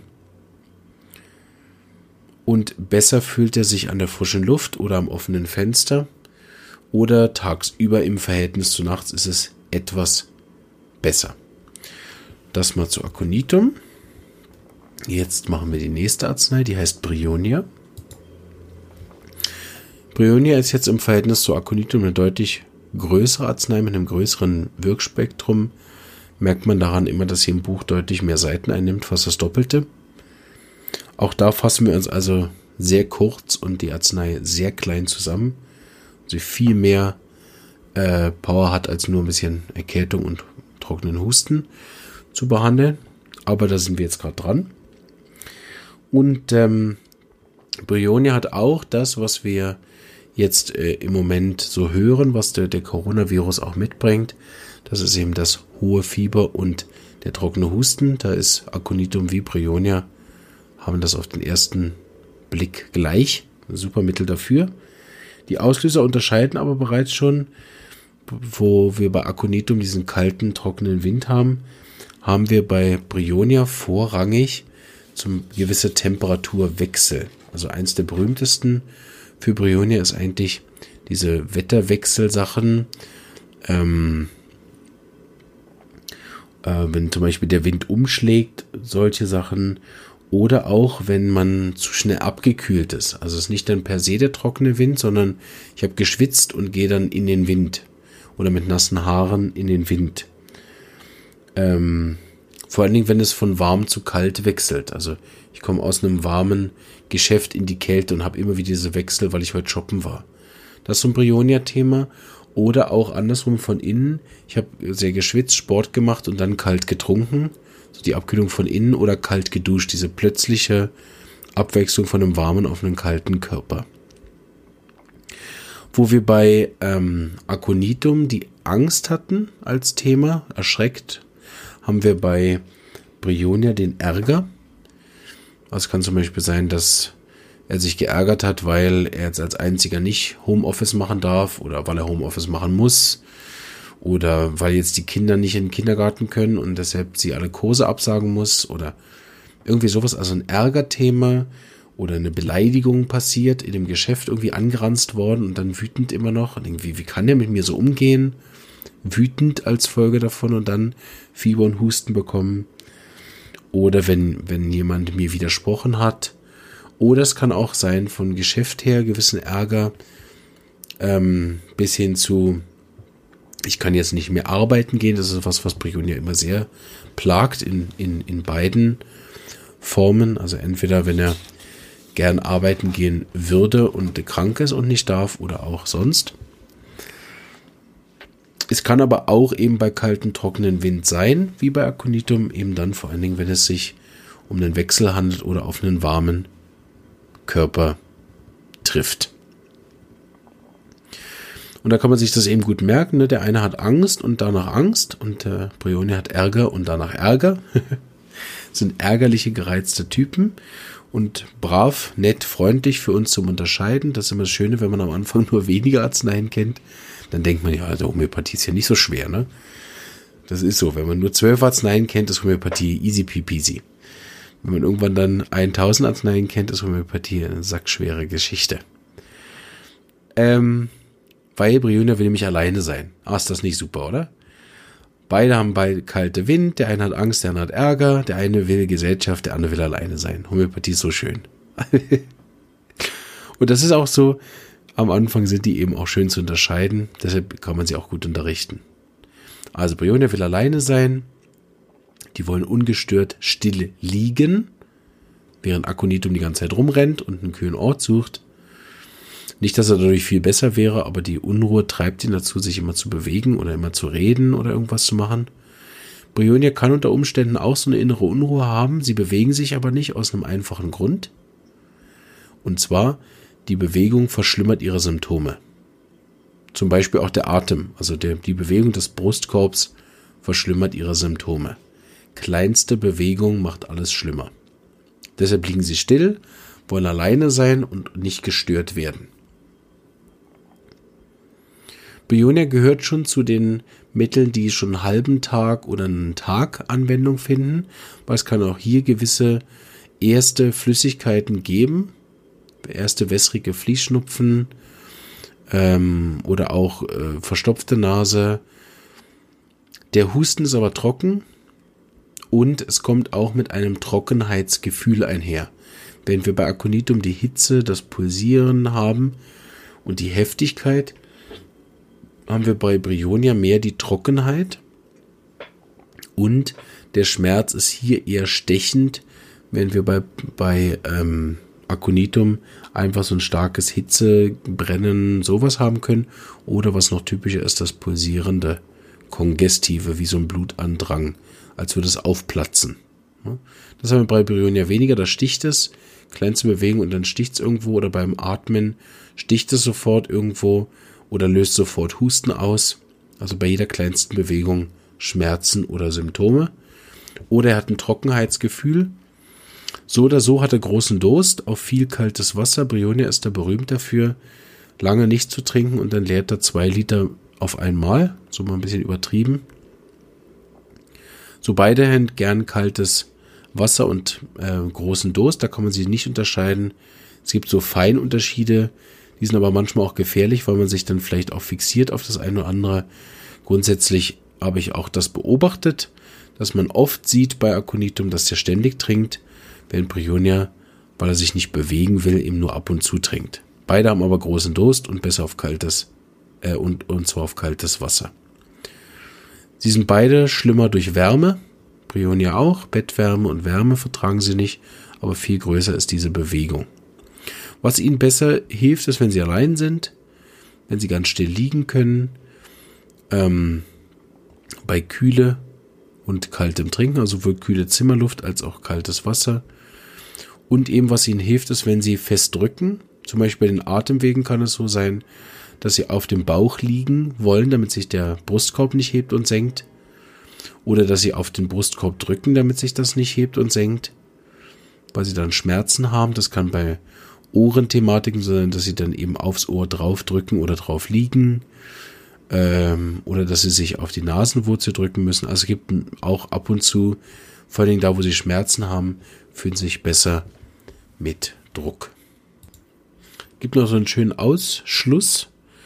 Und manchmal hilft es auch zu verstehen, wann Brionia auf jeden Fall nicht mehr indiziert ist.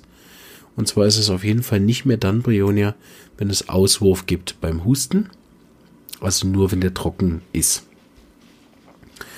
Wenn nach Brionia der Husten feucht wird, da kommt dann nachher ein anderes Mittel, das haben wir auch gleich.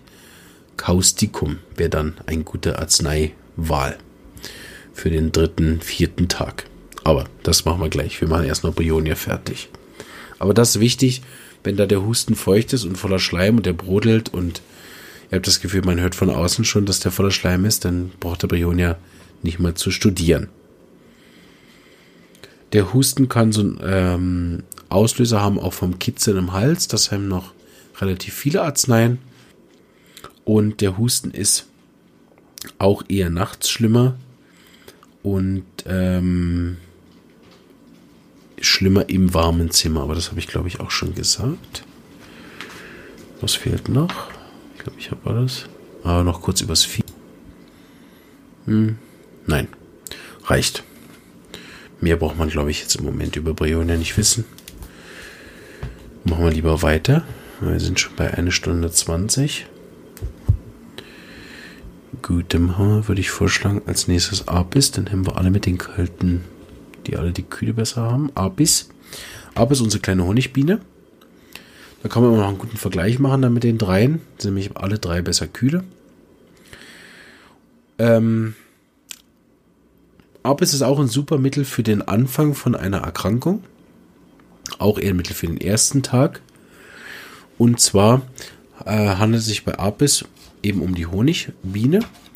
Und Apis hat äh, viele Auslöser auch auf der emotionalen Ebene, so wie wir das jetzt bei den anderen ähm, Arzneien auch hatten. Hier geht es aber mehr um zwei verschiedene andere Sachen, nämlich einen Punkt, den wir noch gar nicht hatten, nämlich eher traurige Sachen, schlechte Nachrichten. Kann zum Beispiel sein, dass er ähm, irgendwas Trauriges gehört hat jetzt von dieser ganzen Sache, die jetzt durch die Medien gehen und ähm, irgendeine Form von schlechter Nachricht kann er erwischt haben. Oder diese schlechte Nachricht kann auch innerhalb von einer Beziehung sein, irgendwelche Eifersüchteleien. Das ist ganz typisch für, also irgendeine emotionale Sache, die passiert ist. Ähm, ansonsten ist Apis nicht so mega berühmt für diese ganze Kälte, kalte Wind und so Sachen. Deshalb denke ich, im Moment ist Apis nicht so ein großes Thema. Das ist mehr ein Mittel dann für ähm, Frühling, Sommer, was dann unter den Sonneneinstrahlungen, wenn zu viel Sonne erwischt oder so, eher leidet. Aber wir nehmen es trotzdem mit rein jetzt in das, ähm, weil es einfach ein wichtiges Mittel ist für den Anfang von so einer Erkrankung. Und es gibt ja genug emotionale Auslöser im Moment, dass eben auch Apis durchaus jetzt entstehen kann. Apis hat also irgendeine schlechte Nachricht gehört, sich über irgendwas geärgert, über irgendwas getrauert oder ist eifersüchtig gewesen. Die dürfen jetzt frei machen und ich muss immer noch arbeiten.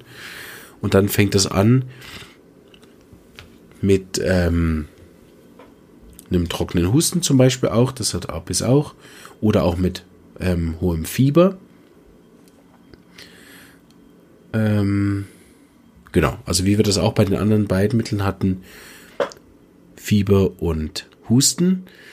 Vom Gemüt her ist Apis recht unruhig. Das geht aber bei Apis mehr in so eine übermäßige Geschäftigkeit. Die sind so hektisch, nervös. Das ist nicht diese Unruhe aus Angst, wie wir das bei Aconitum haben, sondern bei Apis geht es mehr um so eine Unzufriedenheit. Die müssen dann irgendwas rumräumen es gibt auch so diesen Begriff, die sehen beschäftigt aus, ohne dass sie wirklich was machen. Dieses Kramen von links nach rechts. Und irgendwie haben sie doch nichts rumgeräumt, machen dann drei Sachen miteinander und nichts wird fertig. So eine innere Hektik, die sich dann äußerlich zeigt. Und kommen dann eben in so eine Unruhe, die meist begleitet ist von irgendeinem weinerlichen, unzufriedenen, leicht gereizten Zustand. Mm, was ein bisschen mühsam ist, weil leider können sie nicht alleine sein. Das ist nicht wie bei Brionia oder der liegt wenigstens krummelig in seinem Zimmer hinten, während Apis halt immer um die Mutter rumläuft. Bei Aconitum ist es mindestens so, dass er sich besser fühlt, wenn die Mutter dabei ist. Bei Apis ist es mehr so, er fühlt sich nicht wirklich besser, wenn die Mama dabei ist. Aber es ist auch schlimmer, wenn sie dann nicht da ist. So, man muss sich vorstellen, man hat ein unzufriedenes, wehleidiges Kind oder einen unzufriedenen, wehleidigen Mann der irgendwie, oder Frau, der dann auch nicht richtig allein sein kann und dann auch noch so eine operative Hektik an den Tag legt, wo er dann die ganze Zeit in der Küche irgendwas rumräumt und hinterher ist schlimmer, mehr Chaos als vorher. So, dass man sich ein bisschen vorstellt. Bei Kindern auch vom Weinen her ist Apis der, der permanent weint. Wir haben äh, nachher noch Belladonna oder auch Brionia, wo relativ wenig weint, Gelsemium, wo relativ wenig weint oder mehr so schluchzt. Mittel, die wir nachher noch haben. Und Apis hat aber diesen Dauer wie so eine Biene, oder? So, so ein Dauer, wo man dann so nach einer halben Stunde denkt, mein Gott, kann ja auch mal eine, irgendeine andere Schallplatte auflegen. Also Apis sehr geprägt mit so einem andauernden Gejammer, Problem, weinerlich, unruhig, kann nicht allein sein. Das Typischste wäre jetzt, dass er irgendeine Form von Schwellung hätte. Ja, von Apis wissen wir ja, die Biene, dass wenn man sticht, das dann so aufschwillt.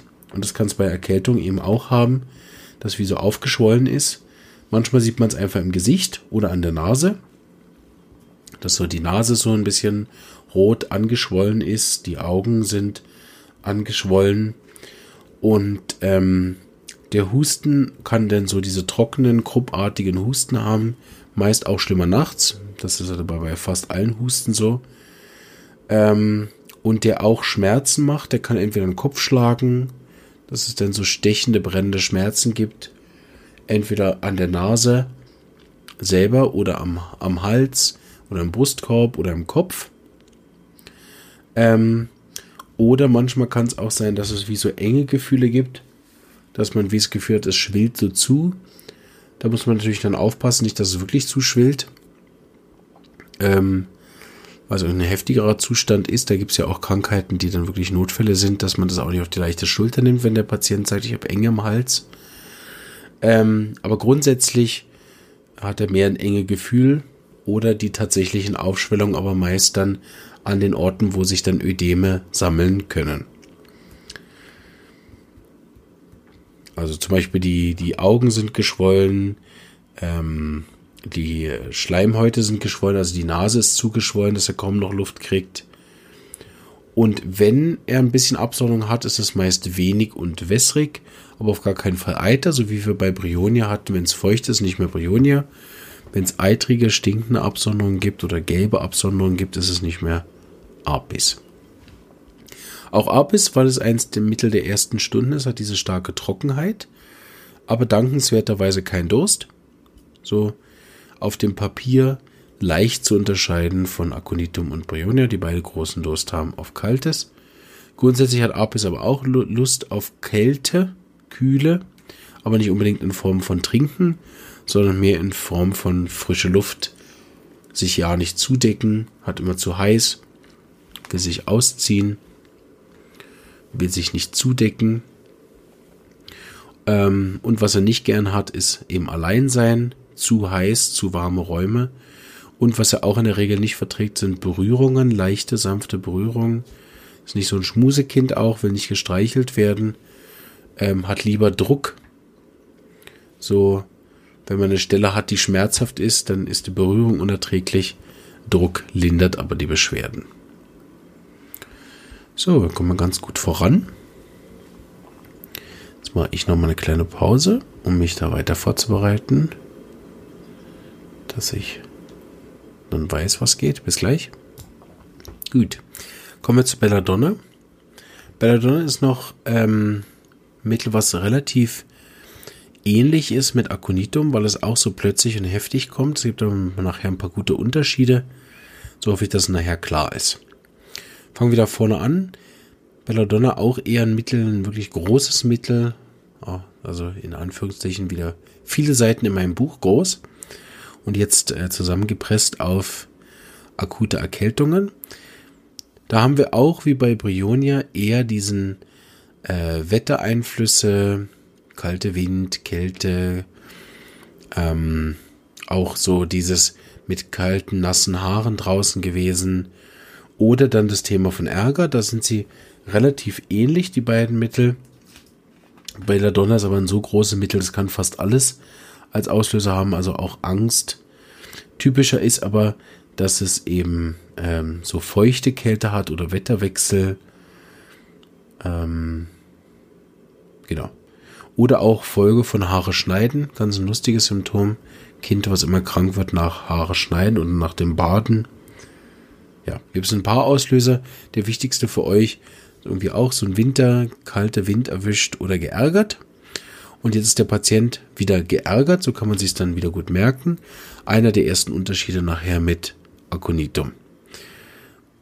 Belladonna hat aber nicht ein bisschen Ärger, so wie Brionia, dass er einfach ein gereizter, grummeliger Typ ist, der irgendwo rumliegt. Sondern bei Belladonna, vor allen Dingen, wenn es in Verbindung ist mit Fieber, sind das richtige Monster. Also die können da ausrasten, bis hin zu beißen, spucken, kratzen, den Kopf gegen die Wand schlagen äh, oder den Kopf gegen die Eltern schlagen. Also da gibt es eine, eine Skala, die nach oben hin offen ist. Belladonna ist meistens im nicht kranken Zustand sind das sehr angenehme Kinder und sobald die krank werden, denkt man, meine Güte, wo kommt denn der Hulk her? Nur, dass der nicht grün anläuft, der Belladonna-Patient, sondern rot. Also die rote Variante des Hulks zeigt sich da. Und ähm, das sind wirklich sehr heftige Ärgerausbrüche, bei Brionia haben wir einfach, wenn man ihn in Ruhe lässt, ist der einfach ein bisschen gereizt, aber der hat nicht diese Power von ähm, dem Mittel. Der Zustand von Belladonna kommt auch recht heftig, also auch die Eltern sind jetzt nicht da noch eine Woche am Vorbereiten und denken, oh, jetzt geht's gleich wieder los, sondern er wacht nach Mittagsschlaf auf und es ist nicht mehr der liebe nette Schmusebub von vorher, sondern eben der rote Hulk ist aufgewacht und legt unsere Wohnung in Schutt und Asche. Ich übertreibe ein bisschen, damit ihr nachher auch die Unterschiede gut versteht. Es muss nicht so schlimm sein, oder? Sonst gibt man das Mittel ja fast nie. Aber dass ihr versteht, das ist nicht ein bisschen gereizt, ne, sondern das ist richtig wütend bis, bis hin zu aggressiv. Er ist damit auch sehr unruhig. Bei Belladonna kommt das aber von einer Überreizung. Da sind die Sinne überempfindlich. Und deshalb ist es eins der schlimmsten Sachen für ihn, wenn irgendwo Erschütterung herrscht. Diese Bodenwellen vom Auto verträgt er überhaupt nicht. Oder wenn man jemand ans Bett stößt oder gegen ihn stößt oder auch nur schon jeder Schritt, den er macht, schlägt ihm in den Kopf. Also das sind extrem überempfindliche, die dann so gereizt werden, dass sie dann eben auch ausrasten können. Oder das ist ein typisches Mittel für diese Fieberhalluzinationen.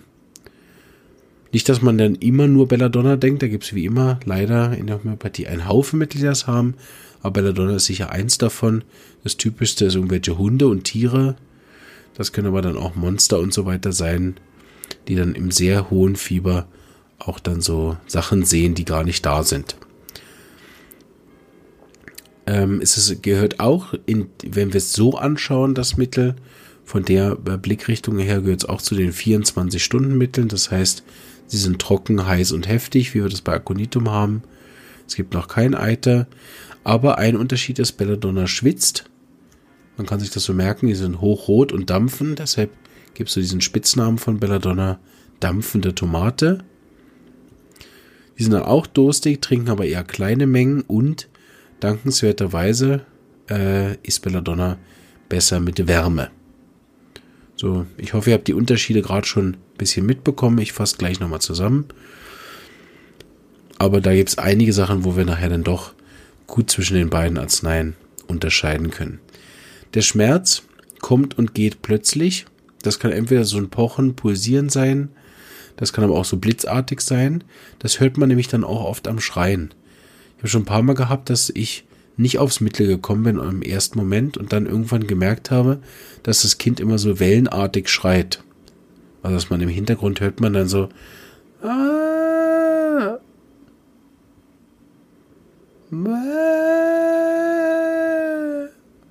halt noch viel lauter und aggressiver, aber ich wollte jetzt eure Ohren schon. Aber dass man irgendwie merkt, okay, es ist so wellenartig da kann man es dann auch wieder gut unterscheiden von APIs. Würde ich mich aber auch nicht drauf fixieren. Es darf auch gern anders schreien. Wenn er richtig im Anfall ist, hat er nicht diesen Wellenanteil, aber wenn der Schmerz eben kommt und geht, was er typischerweise macht bei Belladonna, dann schreit das Kind in der Regel nur, wenn es auch Schmerzen hat und dazwischen eben nicht.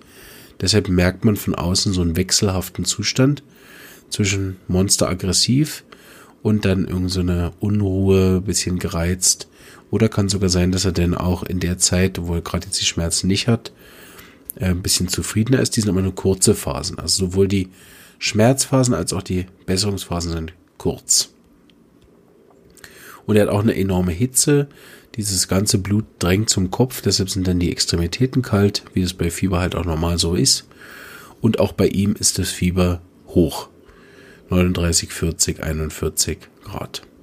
Die Hauptunterschiede mit Aconitum können wir nochmal äh, voranstellen, dass es nachher wirklich klar ist. Beide können diesen trockenen Husten, Fieber und so weiter haben. Der eine ist mehr ängstlich, unruhig, will Gesellschaft, das ist Aconitum, will, äh, dass jemand da in der Nähe ist und will Kühle. Wenn Belladonna mit Gesellschaft nicht so am Thema hat, außer er kann irgendwie den Kopf irgendwo gegenschlagen, dann findet er es noch gäbig, dass jemand dabei ist.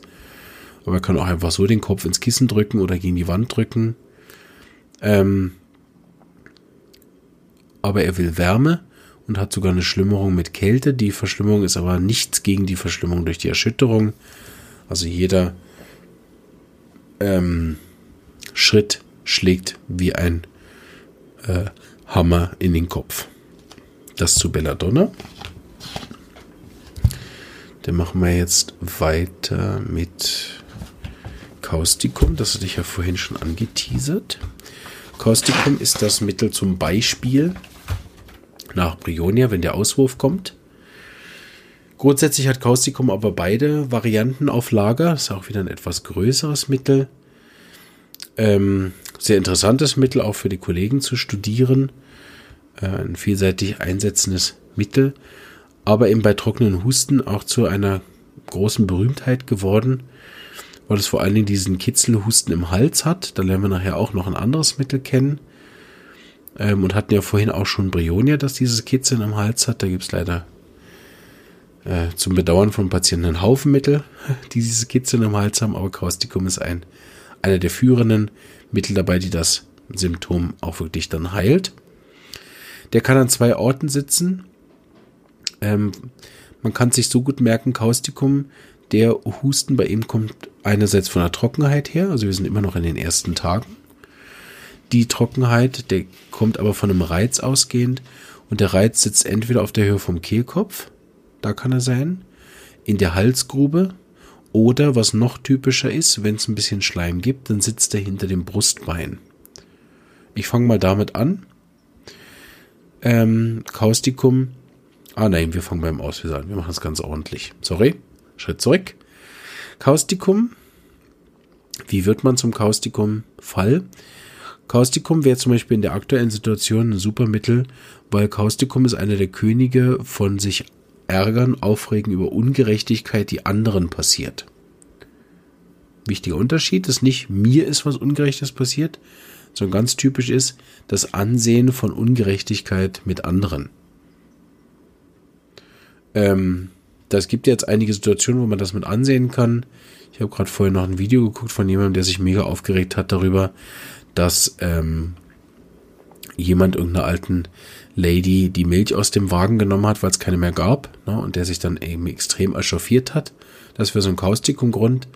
Also sich für andere, für Schwächere einzusetzen und sich dann darüber so aufzuregen, dass sie krank werden. Das ist so der Haupteinstieg für Kaustikum. Das kann aber auch Tiere oder Kinder betreffen. Oder das kann auch in einem größeren Zusammenhang sein, irgendwas in den Nachrichten gesehen, dass irgendwo am anderen Ende der Welt irgendjemand ungerecht behandelt worden ist. Und dann beginnt der Husten in der Nacht. Oder auch andere Sachen, vor allen Dingen so langgezogene Geschäftssorgen, die schon seit einer Weile sind. Ähm, und dann beginnt irgendwann der Husten aufgrund davon. Da muss man dann schon wieder schauen. Kann sein, dass er dann vielleicht eine andere Potenz braucht, dass man ein bisschen höher gehen muss, wenn es wirklich so ein langer Prozess ist. Weil damit es nicht zu kompliziert ist. Sagen wir mal, er hat jetzt die aktuellen Geschäftssorgen, weil er sein Geschäft im Moment zumachen muss oder keiner mehr geht. Ähm, zum Beispiel gehört von einem Kollegen von mir, der einen äh, Laden hat in Österreich, der Sachen verkauft, die jetzt nicht so wichtig sind im Moment, also in Anführungsstrichen Luxus, Kulturgüter. Und er hat jetzt halt sonst immer die Bude grappelt voll und im Moment kommt da keiner mehr zu ihm. Ja, so Geschäftssorgen können das halt auch sein. Ähm, aber es ist ein breites Mittel, auch Beleidigungen, Beschimpfungen und so können das dazu führen. Wo wir dann Kaustikum entdecken, vor allen Dingen mit allen anderen Mitteln, die wir heute haben, es ist von den Mitteln, die wir behandeln, das einzige, was diese ausgeprägte Heiserkeit hat. Das hätte jetzt keins der Mittel von den zwölf, die wir heute vorstellen wollen. Das heißt aber bitte nicht, dass es jetzt kein anderes gibt. Gell? Die Liste ist genauso lang wie das mit trockenem Husten.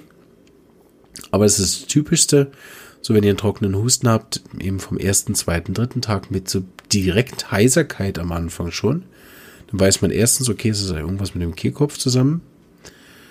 Ähm, und das zweite ist, dass man dann gerade erstmal an Kaustikum denkt und nicht schaut. Dann kann man gerade mal fragen, hast du irgendwas ungerecht gefunden? Hat dich irgendwas geärgert? Hm, leidest du irgendwo mit? Ja? Der Husten ist sehr trocken. Vor allen Dingen, wenn es eben auf der Höhe ist vom Kehlkopf und von der Halsgrube, dann ist der meist trocken. Ähm, dieser trockene Husten ist besser, wenn er einen kleinen Schuck kaltes Wasser trinkt. Das ist ja jetzt nicht so durstig wie die anderen Mittel, die wir vorher haben. Und es ist meist schlimmer nachts oder grundsätzlich, wenn er sich hinlegt. Und besser ist Kaustikum innen eben mit einem kalten Schluck Wasser. Von außen haben sie auch besser Feuchtigkeit, weil es so trocken ist. Da haben sie aber lieber warmfeucht. Also eins der Mittel, die am besten reagiert auf Inhalationen auch. So, wenn ihr Kaustikum verabreicht habt, nicht nur einfach geben und sagen, ja gut, reg dich gern weiter auf, ne? Sondern dann eben einerseits versuchen auch sich wieder zu distanzieren davon. Da wir, wir nützen ja niemandem, wenn wir jetzt krank werden darüber. Der, der alten Lady nützt es ja nichts. Ähm, und auf der anderen Seite dann eben regelmäßig inhalieren, weil es tut gut und dann muss man sich ja auch nicht quälen. Und man kann dann auch wieder weniger Homöopathie geben. So den Luftbefeuchter anstellen, am besten irgendwas mit warm, feucht, das ist noch besser. Kaltfeucht vertragen sie nämlich nicht so gut. So je nach Luftbefeuchter kann es auch kontraproduktiv sein, aber grundsätzlich geht es ihm mit Feuchtigkeit besser. Das Gefühl, was sie im Hals haben, ist so ein Wundheitsgefühl oder roh, als hätte jemand mit Sandpapier da was aufgeschabt. Wenn Kaustikum diesen Reiz hat auf der Brustebene, und manchmal gibt es das auch im Hals, aber da ist es am typischsten, dann kann es sein, wenn schon eben der erste Auswurf kommt, das hatte ich ja vorher erklärt, wenn wir von Brionia ausgehen, es kommt Auswurf, dann könnte es Kaustikum sein. Der Auswurf ist aber bei Kaustikum leider nicht so eine Erleichterung, sondern es ist ein sehr zäher, klebriger Schleim und relativ wenig auch. Und entweder gibt es das Gefühl, es klebt etwas hinterm Brustbein, also als müsste ich den Schleim von so tief unten hochhusten. Oder aber, was auch sein kann, ist, dass er tatsächlich Schleim von da unten hochhusten muss. Das ist ja je nach Fortschritt. Manchmal ist nur das Gefühl, manchmal auch tatsächlich. Den bringt er sehr mühsam heraus. Also es ist nicht was, wo er zweimal hustet und hat den Schleim oben. Ähm, sondern da hustet er gern mal auch eine halbe Stunde immer mal wieder, bis dann so nach einer halben Stunde endlich, also nicht, dass er eine halbe Stunde am Stück hustet, sondern immer mal wieder, immer mal wieder, immer mal wieder. So eine halbe Stunde macht er an so einem äh, Schleimklumpen dann rum, bis der endlich mal hochkommt und dann hat das besser. Die Besserung kann manchmal sehr lang sein, manchmal auch nur sehr kurz. Aber es ist eine deutliche Besserung, wenn er den Schleim mal hoch hat, dann hört der Reiz wenigstens mal für ein bisschen auf. Ja, mehr mag ich gar nicht zu Kaustikum sagen, sonst äh, kommen wir doch noch weit über die zwei Stunden. Aber ich sehe gerade, ich zähle mal. Eins, zwei, drei, vier, fünf. Fünf von zwölf. Nicht schlecht. Also, lass uns gerade weitermachen. Ich mache nochmal eine kurze Pause. So, der Vorteil ist ja, ihr merkt das immer gar nicht, was ich hier zwischendurch mache. Ähm, aber auch ich kann nicht äh, zwei Stunden am Stück reden. Muss ab und zu mal was trinken und so. Jetzt bin ich wieder fit für weiter. Also, jetzt machen wir ein anderes schlappes Mittel. Respektive das erste schlappe Mittel, aber was auch so da liegt wie Brionia. Also, wir bleiben in den Freund, die Freundinnen von Brionia. Jetzt haben wir einmal Kaustikum gemacht. Jetzt machen wir Gelsemium, Gelsemium sempervirens, die gelbe Jasmin. Der teilt sich in ein paar Symptome mit Brionia, aber auch mit Apis. Ist aber netterweise besser Wärme, so am Schluss auch wieder leichter zu unterscheiden. Gelsemium ist eigentlich das Hauptmittel Folge von schlechte Nachricht. So wirklich ein König, was das angeht. Ähm, von hochakut bis auch noch ein, zwei Wochen nach so einem Geschehnis kann Gelsemium auf, den, auf die schlechte Nachricht verschrieben werden. Bei Erkältungen hat es auch mehrere Anwendungsgebiete. Es ist sicherlich aus unserer Erfahrung eins der wichtigsten und größten Pflanzenmittel, die wir so zur Verfügung haben. Ist auch unglaublich gut geprüft und hat viele klinische Erfahrungen. Das heißt, man kann sich auf das Mittel auch sehr, sehr gut verlassen. Man muss aber natürlich wie bei allen Mitteln gucken, dass es auch stimmt, sonst hilft es eben genau null. Dass man bei Gesemio manchmal überrascht, gerade wenn man es oft verschrieben hat wie ich, ne, wo ich sicher auf 100 oder mehr Fälle von Gesemio im erfolgreichen Verschreiben zurückgucken kann in den acht Jahren. Umso überraschter ist man, wenn man es dann plötzlich verschreibt und es einfach nichts macht. Das kommt ein bisschen daher, dass viele Symptome, die Gersemium so hat, eben bei einer normalen Grippe fast immer dabei sind. Und manchmal hat man dann zu wenig individualisiert. Das passiert uns heute aber nicht, weil wir haben so viele Mittel gehabt mit heftigen Verläufen, dass wir Gelsemium unter unseren zwölf gut unterscheiden können. Aber Gelsemium hat eben auch ein Anwendungsgebiet nach langer Erkrankung zum Beispiel oder in so einem sich dahin vegetierenden nach drei Wochen haben die immer noch Probleme. Gibt es eben auch einen bestimmten Bereich, wo Gelsemium dann noch hilft. Und da ist manchmal dann schwer zu richtig anzuwenden, weil dann vielleicht ganz andere Arzneien eben in Frage kommen. Das kann man sich vorstellen wie so eine Pyramide. So für die ersten Tage einer Erkrankung gibt es noch relativ wenig Arzneien, deshalb können wir uns da schön auf die paar beschränken. Und mit jedem Tag steigt eigentlich die Anzahl an potenziellen Mitteln, die dazukommen können, bis nachher dann nach einer Woche praktisch 500 bis nahezu 1000 Mittel in Frage kommen könnten, je nachdem, wie eben die Krankheit den Verlauf nimmt. Ne? Deshalb habe ich gesagt, nach drei bis vier Tagen einfach einen Homöopathen hinzufügen oder den Heilpraktiker. Aber zurück zu Gelsemium. Gelsemium ist der König der schlechten Nachrichten und danach krank geworden. Ich habe ja vorhin gesagt, wir haben bei Aconitum den heftigen Beginn, heftig und dann hm, wird er heftig unruhig. Gelsemium ist das Mittel für heftige Schwäche. also der kommt auch plötzlich, aber der ist plötzlich und direkt, äh, sorry, im Eimer. Ha, mal die Kurve bekommen. Ein oder andere hat gehört, was ich eigentlich sagen wollte. Also direkt im Eimer. Und ähm, ist sofort schlapp, kraftlos. Im, in den Büchern steht lähmungsartige Schwäche. Also sie sind wirklich hinüber. Und das eben nach sehr kurzer Zeit. Die wollen sich dann hinlegen, die wollen ihre Ruhe. Die haben die Augen geschlossen, die sind zugedeckt. Ne, sie sind besser Wärme. Manchmal haben sie gern ein bisschen frische Luft rund um die Nase, aber der Rest vom Körper ist zugedeckt, warm. Sie wollen auch in der Regel alleine sein. Es gibt so ein bisschen eine Ausnahme beim Fieber, dass sie gern dann manchmal haben, wenn jemand sie ein bisschen einfach hält, im Arm hält, aber ja nichts reden, nichts trösten, nichts erklären, ne? Sondern grundsätzlich ist Gesimum äh, auch absolut in Ordnung, wenn man sie einfach in Ruhe im Zimmer liegen lässt. Und deshalb können sie manchmal noch relativ gleich aussehen, Brionia und Gelsemium. Beide bewegen sich nicht. Aber aus völlig anderen Gründen. Brionia bewegt sich nicht, weil er äh, Schmerzen hat. Gelsemium kann auch bisschen so Gliederschmerzen haben. Gelsemium bewegt sich aber nicht aufgrund von der Schwäche. Und Gelsemium bewegt sich nicht aufgrund von ähm, diesem lähmungsartigen Gefühl. Ja. Und sie sind auch nicht besser. Dadurch, so bleiben sie ruhig liegen. Das tut ihnen besser. Man sieht ihnen das auch an. Die sehen auch aus, als hätten sie eine Schlaftablette genommen. Oder man kann ja auch sagen, du siehst aus wie eine Schlaftablette. Also, die haben dann so hängende Augen oder so halb geöffnete Augen. Manchmal sagt man auch in den Büchern so diesen, als wären sie gerade erst aufgestanden. Sie haben sowieso die Augen gern zu. Und Gersemium hat dann wenn es am zweiten, dritten Tag ist, sehr viel reichliche Nasenabsonderung. Es gibt Trockenheit auch am Anfang, Trockenheit im Hals vor allen Dingen. Bei Gersemium geht alles schnell auf den Hals.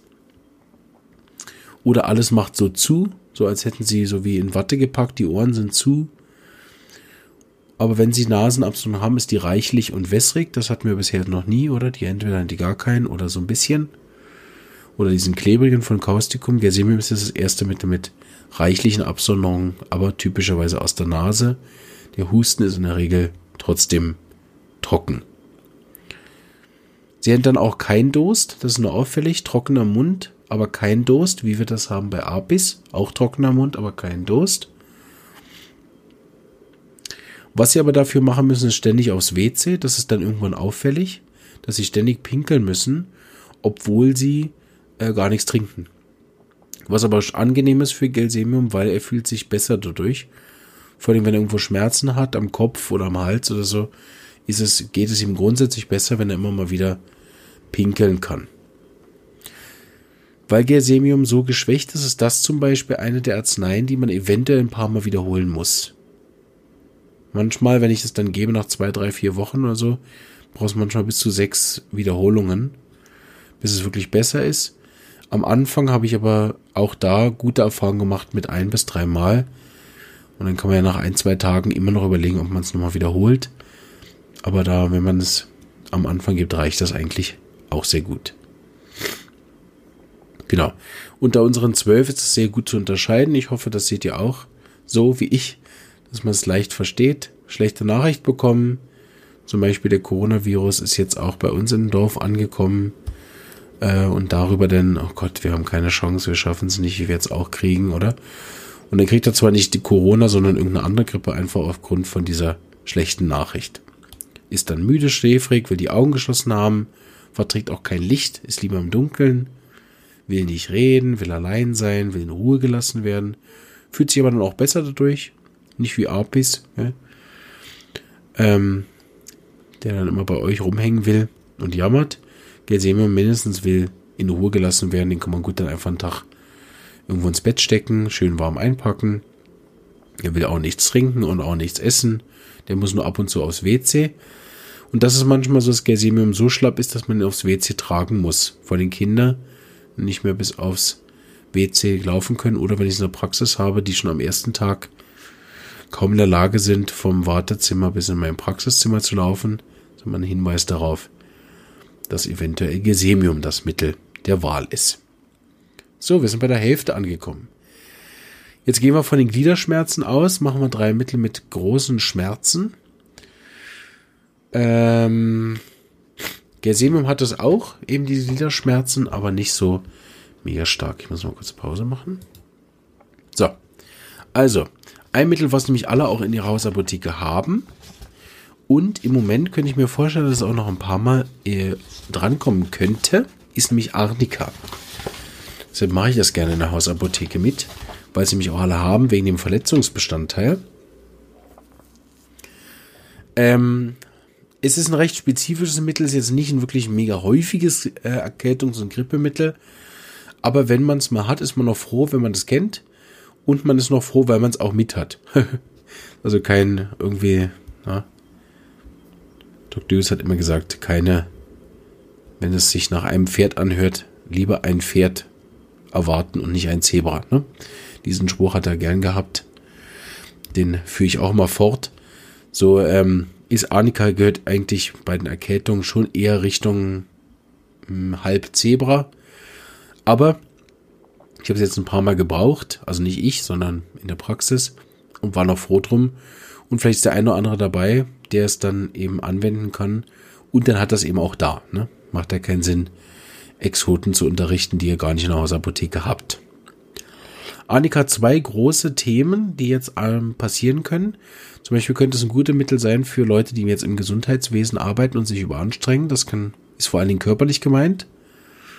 Na, immer dieses Lupfen und Heben und Umbetten und so weiter. Vielleicht jetzt mit einer doppelten Belegzahl von Patienten aus irgendwelchen Gründen, dann irgendwelche Rückenschmerzen und so weiter kriegen, dann muss man es unter den Verletzungsmitteln suchen. Da gibt es einen ganzen Podcast dazu über Arnika-Episode im, in, innerhalb dieses Podcasts. Das mache ich jetzt nicht. Aber Folge von Verletzung. Ne? Es kann aber auch sein, dass die Überanstrengung ist, dass es ihm auf die äh, auf die Erkältung schlägt. Na, kann man nicht sagen. Ne? Das ist okay. Wir sind, ich, es ist gerade halb elf. Jetzt beginnt der Teil, wo ich eventuell ein bisschen albern werde.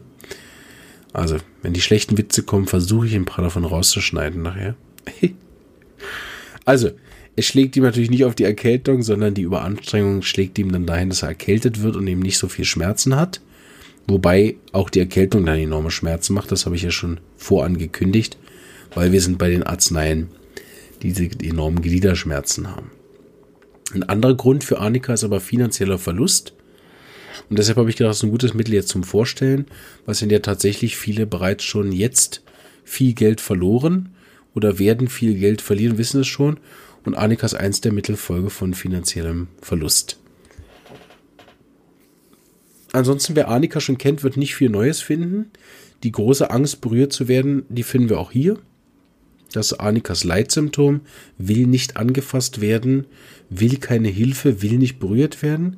Enorme Berührungsempfindlichkeit, die ist so schlimm, dass wenn jemand schon nur in die Nähe kommt, kann das Schmerzen auslösen. Also er ist nicht mal rangekommen und er zuckt dann so weg und da schlimmer Bewegung ist, tut es dann mehr weh, als wenn er berührt worden wäre. Also er ist sowohl schlimmer Berührung als auch schlimmer Bewegung. Und hat wirklich massive Gliederschmerzen, als hätte ihn jemand überfahren, als wäre jemand auf ihn rumgetrampelt oder hätte ihn verprügelt. Massive Schmerzen. Ist ein frösteliger Typ, der gern Wärme hat, der gern Ruhe hat und der auch gern allein ist. Vor allen Dingen, damit ihn keiner berührt, damit keiner ans Bett dran stößt, damit niemand gegen ihn gegenstößt kann dann so weit sein, dass er auch behauptet, er will keine Hilfe, solange er ja, also Liebling, Liebling, du hast so weh, willst nicht zum Arzt gehen, vielleicht hast du Corona. Nein, auf gar keinen Fall. Dann untersucht er mich und dann drückt er hier und dann drückt er da und äh, entweder gibst du mir Globuli und ich gehe genau nirgendwo hin. Ne? Dann könnte man überlegen, äh, ob nicht Arnika eins der Mittel ist. Ja, Brionia könnte das auch so sagen, aber Brionia ist besser Kühle, Arnika ist besser Wärme. Ähm, und äh, Brionia hat diesen stechenden Schmerz, während Arnika dieses Wund- und Zerschlagenheitsgefühl hat. Oft haben die auch das Gefühl, das Bett ist zu hart. Sie würden gern auf was Weicherem liegen. Oder sie haben dieses Gefühl von Prinzessin auf der Erbse, dass sie dann irgendwelche kleinen Hubbel schon merken, dass ihnen unangenehm ist. Irgendwie ist der Decke verkrumpelt und dann ist das schon ganz schlimm. Ja. Können auch äh, relativ hohes Fieber haben. Mit allem drum und dran. Will ich jetzt gar nicht so weit ein, drauf eingehen. Da gibt es ganz viele Symptome. Bis hin zu nachher wirklich schweren Infekten. Aber für das, was wir heute brauchen, Folge von Überanstrengung zum Beispiel oder Folge von finanziellem Verlust geärgert auf der Arbeit und dann in diesen zurückgezogenen, apathischen, gereizten Zustand kommen. Nicht wie Belladonna, dass er die halbe Wohnung auseinander nimmt, aber so, wenn man seine Nähe kommt und ihm irgendwie helfen will, dann schickt er den Arzt weg oder den Helfenden. Ähm, mit hohem Fieber. Und Arnika kann dann eben auch Husten haben. Und beim Husten könnt ihr vorstellen, das ist natürlich nur blöd, wenn ich schlimmer Bewegung bin, schlimmer Berührung und überhaupt schon so Schmerzen habe, ähm, dass in jeder Husten äh, sehr unangenehm ist. Für Annika, da leidet er stark drunter. Dann haben wir ein Mittel, was ganz ähnlich ist. Auch Folge von Überanstrengung. Rus Toxicodendron. Ein wunderbares äh, Wort. Ne? Bin immer wieder erstaunt, wer sich sowas ausdecken kann. Rus Toxicodendron. Zwei Wörter. Auch was, was relativ häufig noch in der Hausapotheke mit drin ist. Ähm, und auch ein Mittel sowohl für trockenen Husten mit Fieber als auch für enorme Gliederschmerzen. Wobei die Gliederschmerzen noch etwas prominenter sind als der Husten. Ähm, aber er hat eben beides und deshalb kommt er hier mit rein. Ist auch ein super Mittel von überanstrengte äh, Sachen. Genauso wie Arnika zu viel gelupft. Also Patienten hin und her getragen oder immer wieder aufrichten müssen. Mobilisieren heißt das ja, glaube ich, korrekt. Ähm, habe auch letztens gehört, animieren. das fand ich auch lustig. Jemanden animieren. Ja gut, weiß nicht, ob das überhaupt stimmt. Aber dieses Mobilisieren, ne, Patienten irgendwie vom Bett in den Rollstuhl und wieder zurück. Und weil jetzt eben da irgendwie das Krankenhaus doppelt ausgelastet ist, sich dann überhebt, überhoben, ne, überhoben, also überanstrengend, nehmen wir das Wort. Aber er ist auch schlimmer, feuchte Kälte, nass werden, Regenwetter oder so ein Schneetag, ähm, auch auf irgendwie kaltem Boden, kalte Füße, ähm, zu früh im Garten gearbeitet. So, das kann auch Hustox sein, ist wie immer nur eine kleine Ausschnitt aus der Arznei. Und dann kommen eben die Symptome. Die sind, ähm, haben wir eben einerseits zu so trockenen Husten oder Niesen, kann beides haben. Und der ist am schlimmsten, wenn er irgendwie abgedeckt wird. Also ich weiß nicht, ob ihr das auch schon mal hattet. Ich hatte das auch schon einmal. Ähm, wenn man so sich so richtig schön warm, wenn man krank ist und warm unter der Decke eingemummelt hat und da muss man sich irgendwie bewegen und kommt dann auf eine kalte Stelle vom Bett oder die Decke kommt zu hoch und dann kommt so kalte Luft runter. Da muss Rustox dann sofort niesen und husten. Das mal der, der Hustenteil. Von den Gliederschmerzen ist es ein bisschen äh, schwieriger zu verstehen, ähm, weil wo Arnika diese Gliederschmerzen hat und will dann ganz still liegen, weil er schlimmer ist, Brionia ganz still liegen will, weil er schlimmer ist, Gersemium ganz still liegen will, weil er zu schwach ist, hat Rustox folgendes Problem, dass er eigentlich beides nicht so richtig verträgt. Also die haben das größte Problem nachts im Liegen, wenn die so Schmerzen haben. Das kann sich dann so anfühlen wie Muskelkater zum Beispiel oder wie Wundgefühl. Die haben dann oft das Gefühl, das Bett ist auch zu weich. Da finden sie dann irgendwie keine bequeme Lage. Und schlimmer ist, wenn sie in Ruhe sind. Sie sind aber auch schlimmer, diese erste Bewegung. Also ich versuche es so zu erklären. Ihr liegt im Bett und habt einigermaßen eine bequeme Lage gefunden, ist aber nicht besonders lang. Nach ein, zwei Minuten merkt ihr, dann zieht es wieder hier. Muskelkater krampft jetzt da und Schmerzen habe ich hier. Und dann müsst ihr euch bewegen in eine andere Lage. Und diese erste Bewegung ist auch wieder schlimm. Also nicht, dass er besser Bewegung wäre, sondern er wechselt dann die Lage, findet eine neue Lage und dann ist es besser. Also der Lagewechsel ist besser, nicht die Bewegung, vor allen Dingen nicht die erste. Oder was er auch haben kann, ist, dass er dann irgendwann die Schnauze voll hat vom Rumliegen. bringt sowieso nichts. Dann steht er auf und macht so eine kontinuierliche Bewegung durch die Wohnung. Also die erste Bewegung aufstehen aus dem Bett ist ganz schlimm. Da das Gefühl, er ist 60 Jahre alt und hat sehr weit fortgeschrittene Räume, Arthrose oder alles zusammen. Kann also kaum aufstehen. Und wenn er dann angelaufen ist, das sieht man auch schön in der Praxis. Ne? Vom, vom Stuhl aufgestanden und dann, bis sie hinter im Praxisraum sind, laufen sie eigentlich ganz gut. Aber die ersten Schritte denkt man, meine Güte, was hat der denn? Ne? Wie alt ist der 20 Jahre älter geworden als vorher.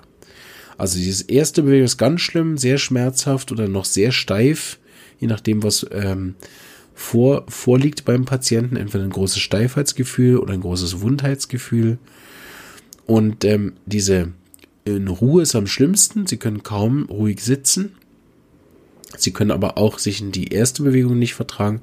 Aber nach dem Lagewechsel oder diese fortgesetzte Bewegung, wenn er sich dabei nicht überanstrengt, Klammer zu, dann ist das besser für ihn. Besser ist noch Wärme, dankenswerterweise, so wird noch ein bisschen leichter zu unterscheiden dann von Brionia und von Arnika gut zu unterscheiden, weil Rustoxicodendron hat gerne Massage und Reiben. Das wissen wir von Brion, äh, von Arnika. Das äh, hat er auf jeden Fall nicht gern. Weder Druck noch Berührung. Aber Rustoxicodendron hat Besserung durch Massage, Reiben oder wenn ihn jemand einreibt, zum Beispiel auch an der Stelle, wo ihm weh tut, bei diesen Gliederschmerzen. Machen wir noch zwei davon. Das nächste, was jetzt kommt, das ist jetzt allerdings schon Mittel, was eventuell auch erst nach diesen drei Tagen kommt. Aber ich bringe es trotzdem aus folgendem Grund. Es ist nämlich von einigen äh, Staaten, die diesen Genius Epidemicus rausgebracht haben, also dieses Mittel, was typisch ist bei der Epidemie, wurde ein Mittel genannt, nämlich Eupatorium perfoliatum. Auch wieder so ein tolles Wort, gell? Eupatorium, zweites Wort, perfoliatum. Das genannt worden und weil es vorgestellt worden ist als Genius Epidemicus und vielleicht sich einige damit hamstermäßig eingedeckt haben, dachte ich an Claes noch, dass es nicht falsch benutzt wird oder irgendjemand dann ein Komplexmittel draus macht, oder? Einfach alle fünf Mittel, die vorgeschlagen wurden, in eins und dann so schrotflintenmäßig, hoffentlich trifft eins. Das ist eben recht gefährlich, weil man vier Arzneien gibt, die nicht helfen. Und wenn man eine Arznei gibt, die ihm nicht hilft, dann macht man eher eine Arzneimittelprüfung. Also das ist absolut nicht meine Empfehlung, das so zu tun. Eupatorium perfoliatum ist ein recht interessantes Mittel. Das hat so ein paar Widersprüche in sich. Wir fangen aber erstmal damit an, dass es ähm, nicht so ein häufiges Mittel ist. Vor allem nicht in, in den Breitengraden, wo ich wohne, weil es ist eigentlich vor allen Dingen ein Mittel für diese schwereren Fieber, Erkrankungen, wie diese schwereren Grippe-Themen. Zum Beispiel sind ein, eins der Mittel, die am berühmtesten ist bei Malaria oder auch diesen Dengue-Fieber und so, das, was wir hier halt nicht so haben. Deshalb ist es hier nicht so häufig, aber ich habe es schon ein paar Mal geben dürfen und dann ist man trotzdem froh, wenn man das mal kennt. Deshalb kann es gut sein, dass in, in Indien und Co. Äh, da Eupatorium ein Mittel ist. Ich denke, hier wird es keins werden. Aber ich stelle jetzt mal trotzdem vor. Es ist ein großartiges Mittel, Fieber in Verbindung mit Schmerzen. Deshalb, wir sind immer noch in diese Gliederschmerzen. Ähm, äh, Geschichte und eben, ein, eben dadurch ein super Mittel bei Grippen. Themen, wo aber Rustox und Arnika mehr die Schmerzen haben auf Muskelebene oder sogar auf der Haut, ist bei Eupatorium der Schmerzort tief in den Knochen. Wer noch nie Knochenschmerzen hat, kann jetzt echt nicht mitreden. Ich hatte das schon einmal, da habe ich auch Eupatorium gebraucht das ist wirklich unaushaltbar gewesen. Und es war der Segen. Das ist wirklich eine dieser Sachen, wo ich denke, was hätte ich ohne Homöopathie gemacht, wirklich? Also, diese Schmerzen, ich, ich bin vom Bahnhof heimgelaufen und das war damals, ich weiß nicht, zehn Minuten. Und plötzlich auf dem Weg habe ich Schmerzen bekommen in den Waden. Das könnt ihr euch nicht, das könnt also wenn man das nie erlebt hat, kann man sich das nicht vorstellen kam aus heiterem Himmel. Ich hatte so heftige Schmerzen, dass ich mich hinsetzen musste von einem Moment auf den anderen. So stark hat's mich erwischt. Und dass ich dann kaum heimgekommen bin.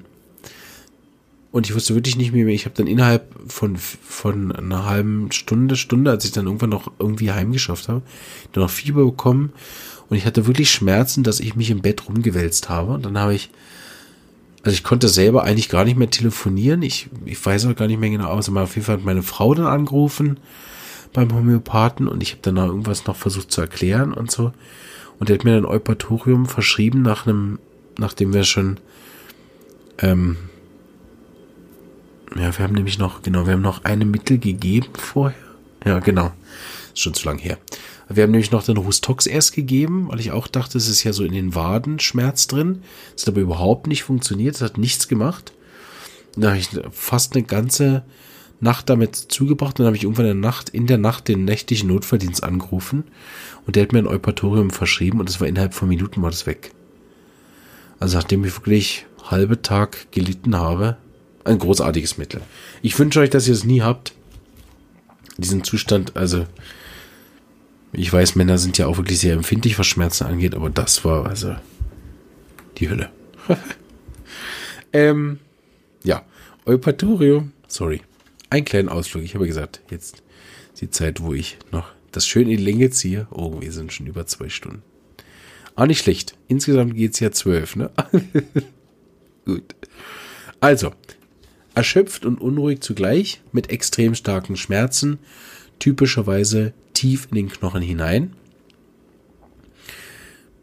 Ähm, der Patient hat sämtliche Symptome besser, einschließlich vom Fieber, wenn er schwitzt. Und was eben besonders ist, wenn man aus dem Zimmer geht von Eupatorium raus und man hört Eupatorium aus dem Flur, ne, dann hört man so ein Gestöhne, so, ah, ah, boah, ne, so, diese angenehme Musik. Und sobald man reingeht und mit dem Patient redet, geht es ihm besser. Also er ist besser Ablenkung oder ein Gespräch führen. Und es ist so auffällig, dass man manchmal das Gefühl hat, der simuliert. Denkt, kann ja nicht sein. Ne? Jetzt, jetzt rede ich mit ihr, jetzt hat sie plötzlich gar keine Beschwerden mehr. Und sobald ich rausgehe, macht er wieder Theater, oder? Will dem irgendwas vorspielen, ist er hysterisch, ne? Und Eupatorium hat aber die ganz starke Verbesserung durch Ablenkung und ein Gespräch führen. Und deswegen ist das keine Simulation, sondern es ist eine Modalität. Deshalb fühlen sie auch schlimmer alleine, nicht wegen Gesellschaft oder so, weil sie sonst nicht ablenken können, weil keiner da ist. Ja. Sie haben noch starken Durst auf kaltes Wasser, das verschlechtert aber, das habe ich glaube ich bei Rustox noch vergessen. Habe ich das gesagt? Sonst sage ich es jetzt nochmal. Rustox hat auch Durst auf kaltes, was aber verschlimmert. Das haben sie gemeinsam. Ähm, Eupatorium ist grundsätzlich mit Wärme und Kälte hat es nicht so einen Bezug. Das ist mehr dann eben bei Rustox und so dieses äh, Thema von besser Wärme. Bei äh, Eupatorium ist es das Schwitzen besser und das Reden. Schlimmer ist eben das kalte Trinken, wenn er allein ist oder auch Bewegung. Also das ist noch das Problem. Ne? Die müssen sich fast bewegen wegen den enormen Schmerzen und der Unruhe. Das verschlimmert aber noch die Symptome zusätzlich. Ja, das mal zu Eupatorium. Wünsche euch, dass keiner von euch das hier brauchen wird für niemanden. Und dann noch ein anderes Mittel, was eben auch erwähnt wird, was ich noch gespannt bin, ob das auch, falls ich hier irgendwie mal ein paar Fälle wenigstens zu Gesicht bekomme, ich darf sie auch nicht behandeln, aber Vielleicht darf ich mal irgendeinen begleiten, also bin ich noch gespannt. Ist ja jetzt Arsenicum album äh, angeblich Genius epidemicus geworden. Also, dass das das häufigste Mittel ist. Hm, von den Symptomen, die ich bisher höre, wage ich das noch zu bezweifeln, aber ich war ja bisher auch noch bei keinem Corona-Fall anwesend. So halte ich vielleicht dazu lieber die Klappe und stelle es einfach vor. Nämlich Arsenicum album. Arsenicum Album ist ein großartiges Mittel, ist das größte Mittel eigentlich von denen, die wir heute vorstellen. Also von der Seitenanzahl, ne? also von Listen an Symptomen. Eine riesige Arznei, über die man locker vier Stunden reden kann und immer noch nicht alles erzählt hat, so in dem Ausmaß. So verkleinern wir es jetzt auf eine angenehme Größe und fangen somit an, dass Arsen ein großartiges Mittel ist von Angstfolge. Also zum Beispiel ist das der König der äh, ich bunkere Desinfektionsmittel, weil eine der größten Ängste von Arsenicum album ist äh, Keimbelastung. Die hm, haben so Putzwahn dann davon, müssen immer ständig desinfizieren und putzen, wenn sie in Hochform sind. Ähm, so kann einfach mir vorstellen, dass einige Arsenicum-Album-Typen, wenn sie dann als Konstitutionsmittel kommen, jetzt äh, in Hochform sind, wenn so ein Virus rum ist. Was natürlich grundsätzlich albern ist, weil im Moment sind die Zahlen in der Schweiz immer noch so, dass unsere normale Schweizer Grippe bedauerlicherweise schon deutlich mehr Leute hinweg getragen hat ins Licht, äh, als das Corona bisher geschafft hat. Hoffe, dass sich das auch nicht ändert. Ähm, aber Arsen ist da sehr empfindlich drauf. Jetzt bin ich aber schon ein bisschen reingegangen in das Arzneimittel, wenn man es eben als Konstitutionstyp gibt. Das ist im Akuten nicht notwendig. Aber trotzdem zu verstehen, das sind ängstliche Typen oder eben Folge von Angst. Gehört, dass jetzt ein Virus rumgeht und daraufhin dann Symptome gemacht. Und das ist ein bisschen ähnlich wie bei, wie bei Gelsemium, dass die plötzlich heftig schlapp. Ne? Also nicht plötzlich heftig Aconitum, Yippie, Hitze und alles, sondern plötzlich heftig und schlapp. Man kann sich das so gut merken. Bei Arsen ist alles AUS, aus, es ist aus. Angst, Unruhe und Schwäche. So der große Unterschied mit Gersemium. Gersemium hat nicht so viel Angst. Die sind mehr traurig oder hängen mit ihrer schlechten Nachricht. Die haben auch so gut wie keine Unruhe. Das hatten wir mehr jetzt von Eupatorium. Eupatorium hat aber auch keine Angst. Und ähm, die enorme Schwäche, das teilt sich eben mit den Mitteln, die wir bis jetzt hatten, mit Arsen und Eupatorium. Die Schwäche ist aber nochmal auf einer anderen Ebene, wenn man jetzt ganz pingelig ist, weil bei Gelsemium ist es diese lähmungsartige Schwäche.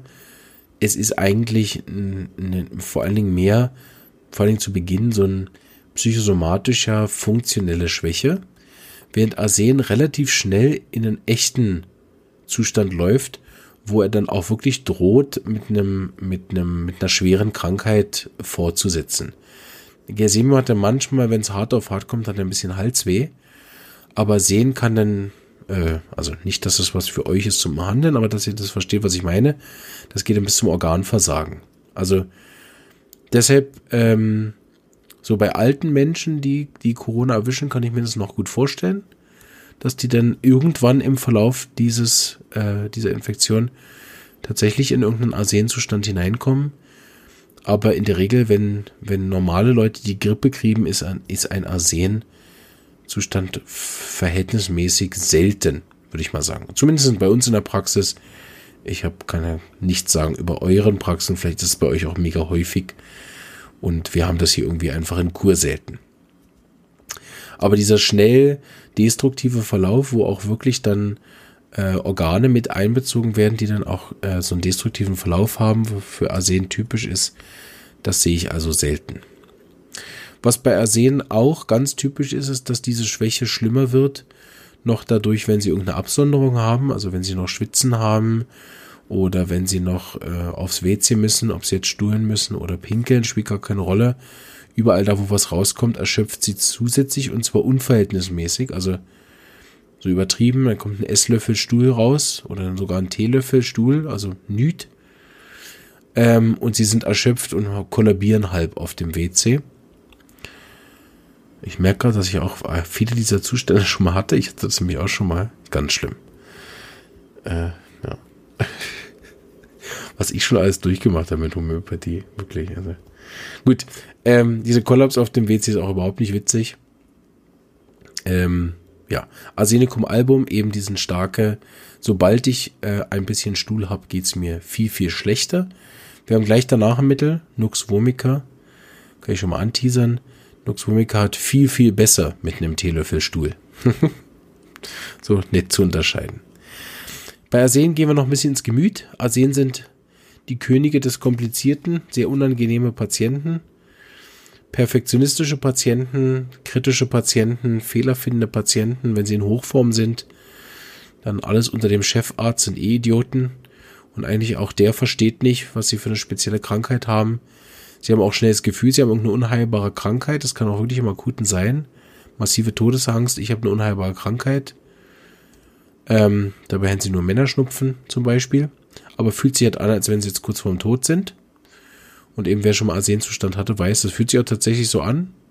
Da muss nicht mal ein Organ mit betroffen sein. Das ist relativ schnell so, dass man denkt, okay, jetzt geht's zu Ende. Das haben noch viele Mittel. Ähm, aber bei Arsen ist halt das Potenzial tatsächlich da, dass es zu Ende geht. So ist es auch nicht immer nur eine Fehleinschätzung von Arsen. Da gibt es aber beides. Grundsätzlich reicht es, wenn ihr euch merkt, dass es eben Folge ist von äh, Angst oder auch Kälte oder äh, verschiedener Wettereinflüsse. Da gibt es einen Haufen Sachen, die das Arsen auslösen kann. Entdecken tut man es denn darüber, dass es aus ist, man einen komplizierten Patienten hat und der hat leider eine Sache, die euch als pflegende Person dann recht schnell nerven wird. Der braucht nämlich Gesellschaft. Wie Apis verlangt er danach, dass jemand da ist. Und wenn keiner kommt, dann beschäftigt er das. Das sind so, wenn man sich so das Bild merken will, äh, sorry, also an alle Schwiegermütter, die zuhören, aber so eine unzufriedene Stiefmutter aus den Filmen, oder? Wo dann ständig eins der Mädchen kommen muss, weil es wieder irgendein Wehwehchen hat oder ha, ich muss hier noch das Kissen nachbessern. Ha, na, der Tee ist inzwischen leider viel zu kalt, den kann ich so echt nicht mehr trinken, den musst du noch mal aufwärmen. Also er findet dann auch Arbeit für die für die Pflegenden, wenn sie in Hochform ist. Wie gesagt, das muss nicht alles da sein, aber dass man sich so ein bisschen vorstellen kann, das sind wirklich Patienten, denen kann man es nicht recht machen und der Tee ist dann zu heiß und dann ist er wieder zu kalt. Ähm, ja, aber sie brauchen Gesellschaft und das ist nicht diese Nähe von Gelsemium will umarmt werden. Es ist auch nicht bei Apis äh, diese ich kann nicht, sondern Asien hat einfach Angst. Das ist eine ganz egoistische Angst. Wenn mir was jetzt passiert und es ist niemand da, was mache ich denn dann? Wenn ich jetzt wieder auf dem WC äh, kollabiere, dann ist ja gar keiner da, der mir hilft. Ne? Und um sich dessen zu versichern, binden sie sie einfach ein in irgendeine Pflegeposition oder, oder bitten sie einfach ganz direkt, kannst du bitte hier bleiben und bei mir in der Nähe sein, ich brauche dringend deine Hilfe. Ja. Was man noch übersehen wissen darf in dem Zusammenhang ist, dass sie typischerweise unter brennenden Schmerzen leiden. Und das ist noch ein auffälliges Symptom, weil die brennenden Schmerzen sind besser Wärme sowohl von innen als von außen, sind also fröstlige Patienten, die Wärme suchen und äh, auch gern warmes Trinken. Ja, ich glaube, das reicht zu ersehen. Ja, wahrscheinlich schon viel zu viel erzählt. Kommen wir zu Nux vomica. Da streifen wir auch nur kurz. Das ist auch ein riesen, riesen, riesen Mittel. Bei sehr vielen verschiedenen Beschwerden kann es da indiziert sein. Und eben deswegen auch bei Erkältungen mit Fieber und trockenem Husten und so weiter. Habe ich ja vorher schon gesagt, eins der äh, interessanten Symptome, ein Teelöffel Stuhl und dann ist es deutlich äh, besser alles. Äh, einmal ein Unterschied. Grundsätzlich kann man sich äh, das so merken, ist ein bisschen wie Arnika, Folge von finanziellem Verlust. Luxvomiker äh, leiden oft unter irgendeinem so materiellen Verlust sind jetzt nicht so die, die irgendeinen emotionalen Verlust verleiden müssen. Da gibt es andere Mittel wie Gelsemium, die das haben. Bei Nuxvomica haben wir ähm, materieller Verlust, finanzieller Stress, Ruin, geschäftliches Versagen, Konkurs, also all das, was jetzt hier so ist, oder? Und ähm, was da viel ausgeprägter aber ist bei Arnika, ist der enorme Ärger. Das habe ich schon ein paar Mal erlebt. Gerade in der Schweiz sind eigentlich die meisten, besonders am Telefon, immer sehr höflich und freundlich und nett.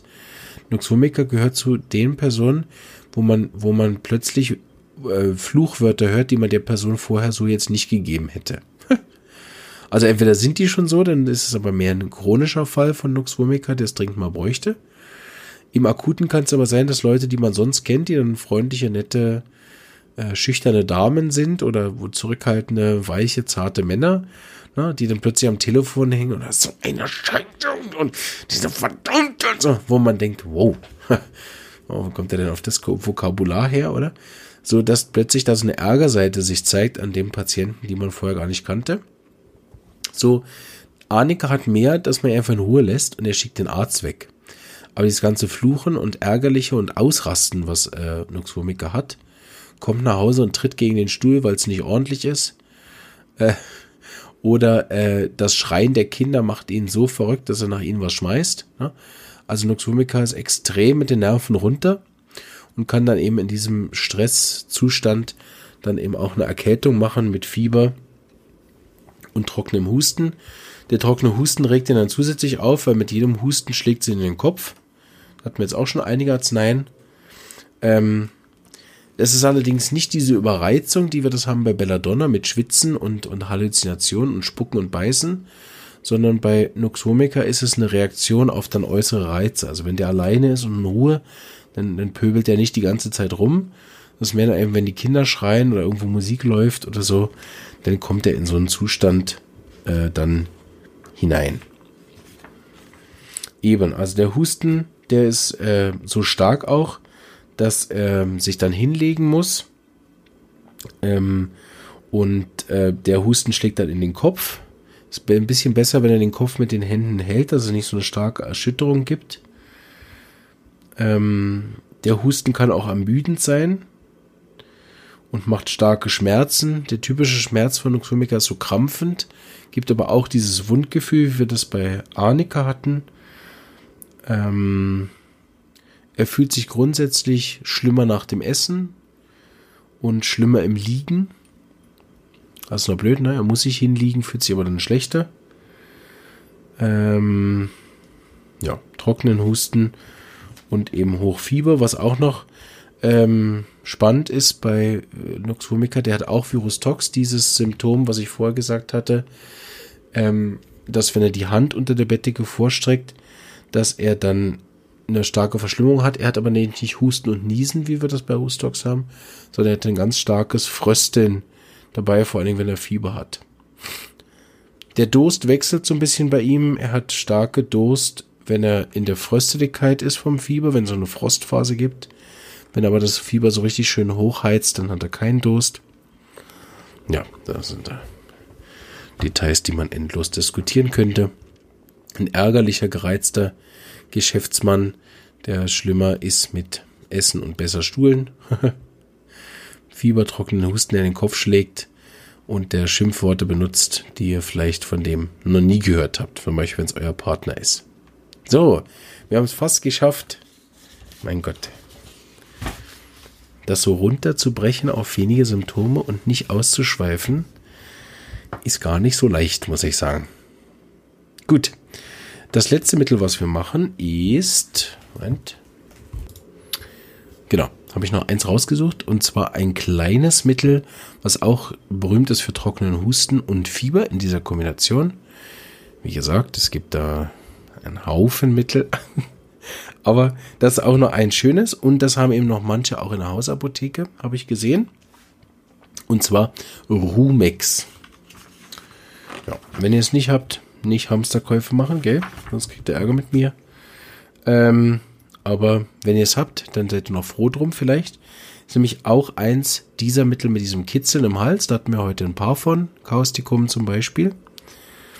Ähm, Rumex hat das Hauptsymptom, dass dieses Kitzeln schlimmer wird mit dem Einatmen von kalter Luft.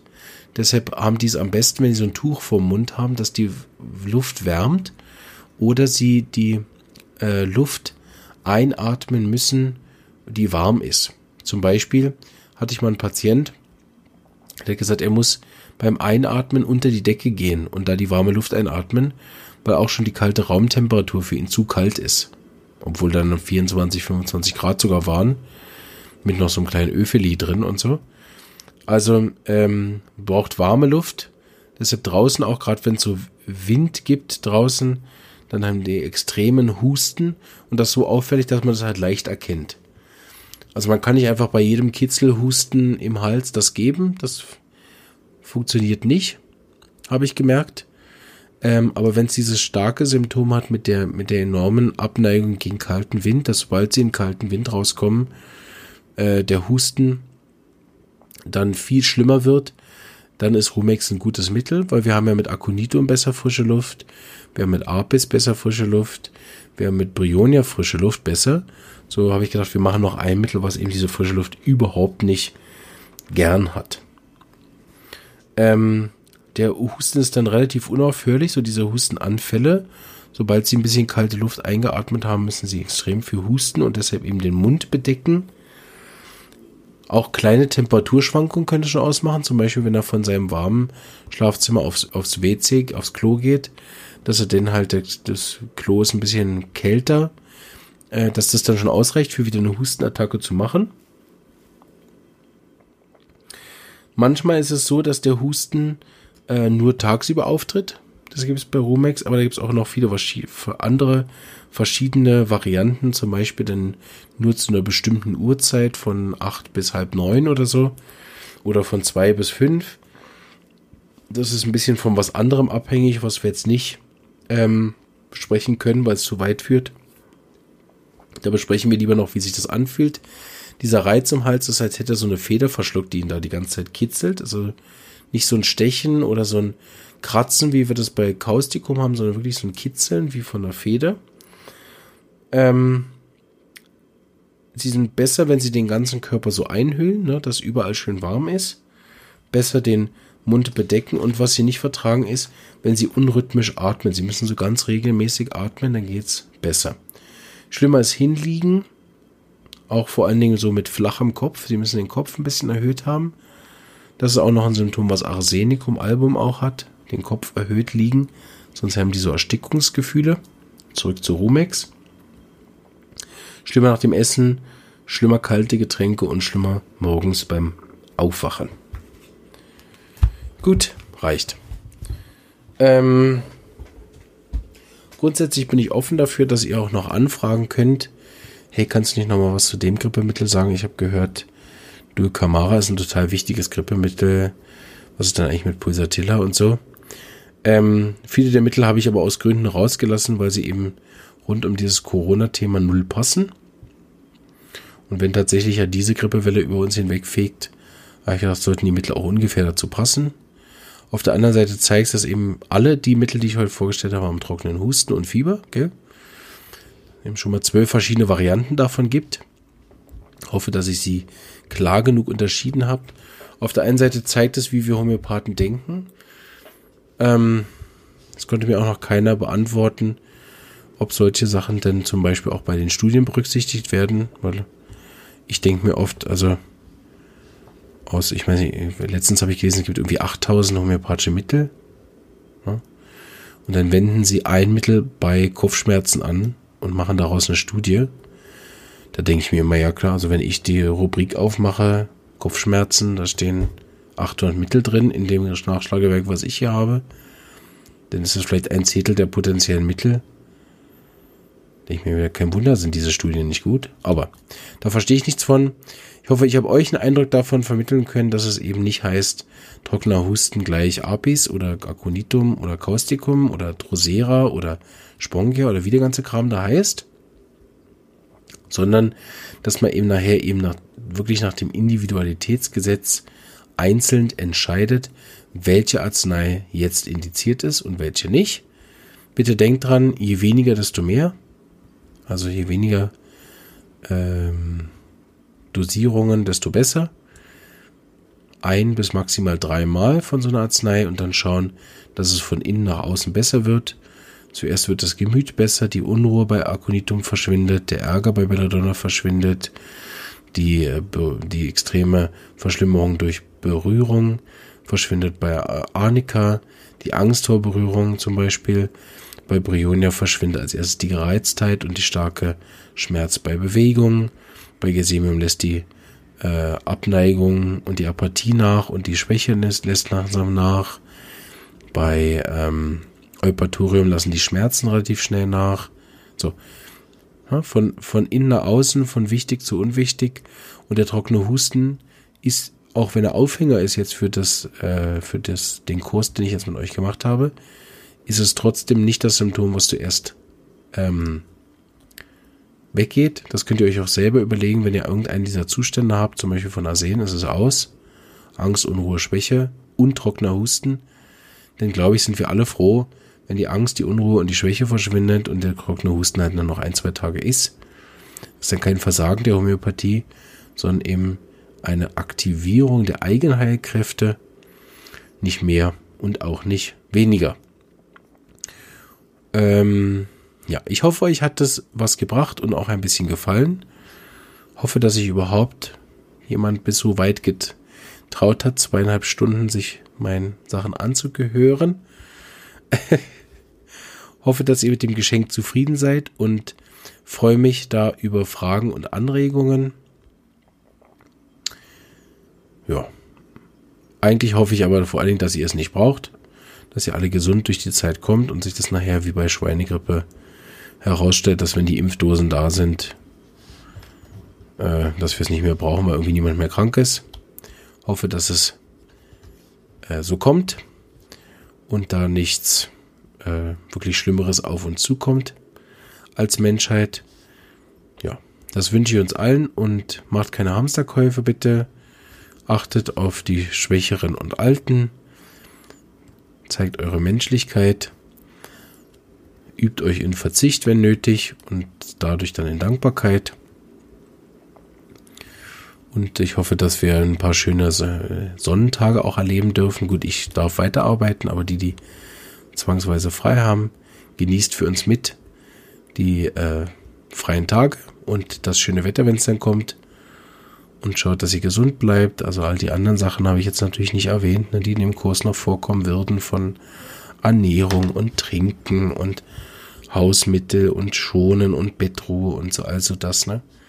Deshalb nochmal die Erinnerung, vielleicht sich wenigstens diese Folge von der Vera Käsemann anzuhören über Fieber.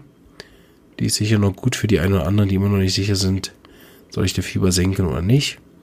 Auch gern einfach in einem Medizinbuch nachlesen, da steht es auch drin. Ähm, und die Grundlagen immer wieder hören. Die sind am wichtigsten, damit ich meine Patienten oder Angehörigen nicht überdosiere. Oder das Gefühl habe, mehr hilft mehr. Hat super angefangen nach einer Dosis, jetzt gebe ich noch eine zweite. Vielleicht muss auch jeder den Fehler einmal machen. Auch, auch ich habe ihn gemacht. Dass ich gedacht habe, ach komm, das war jetzt zu wenig. Das wirkt nur besser, wenn ich es nochmal wiederhole. Nein, tut's nicht. Gut. Ach, mir hat es auf jeden Fall Spaß gemacht. Auch wenn ich es immer noch lieber mit Publikum mache, aber ich habe mich wirklich langsam daran gewöhnt, hier in meinem Mikrofon zu reden. Äh, in der Zeit der Quarantäne. Ich mache zum Schluss noch einen Gag. Äh, wenn die Apokalypse wirklich über uns äh, hereinbricht, dann werde ich so einen Apokalypse-Podcast machen. Wo ich dann immer. Nein, ist okay. Ich weiß ja so an den, den letzten Zügen der Menschheit und dann mache ich immer noch ein paar Folgen. Nein, ist okay. Mache ich nicht, weil äh, ich glaube, ich bin der Erste, der drauf geht bei der Apokalypse. Bin nicht Apokalypse-tauglich. ja, gut. Es wird nicht besser, wenn ich jetzt weiterrede. Ich wünsche euch alles Gute, bleibt gesund, schaut zu euch, äh, hebt euch Sorg und äh, stellt mir Fragen und Feedback, wenn ihr noch mehr wissen wollt oder irgendwas ungenau ist, unklar gewesen ist dann schaue ich, dass ich noch Ergänzungsfolgen dazu hochlade und die versuche die Fragen nach und nach zu beantworten. Die E-Mail-Adresse war marvin mit w unterstrich zander ohne h mit z alles klein gmx.net, weil ich so nett bin. N-E-T, nur ein T. Oder sonst gern auch im Facebook, im Twitter, im Instagram, auf YouTube. Nur im Spotify kann man mir nicht schreiben. Alles Gute, bleibt gesund, bis bald. Ciao, tschüss.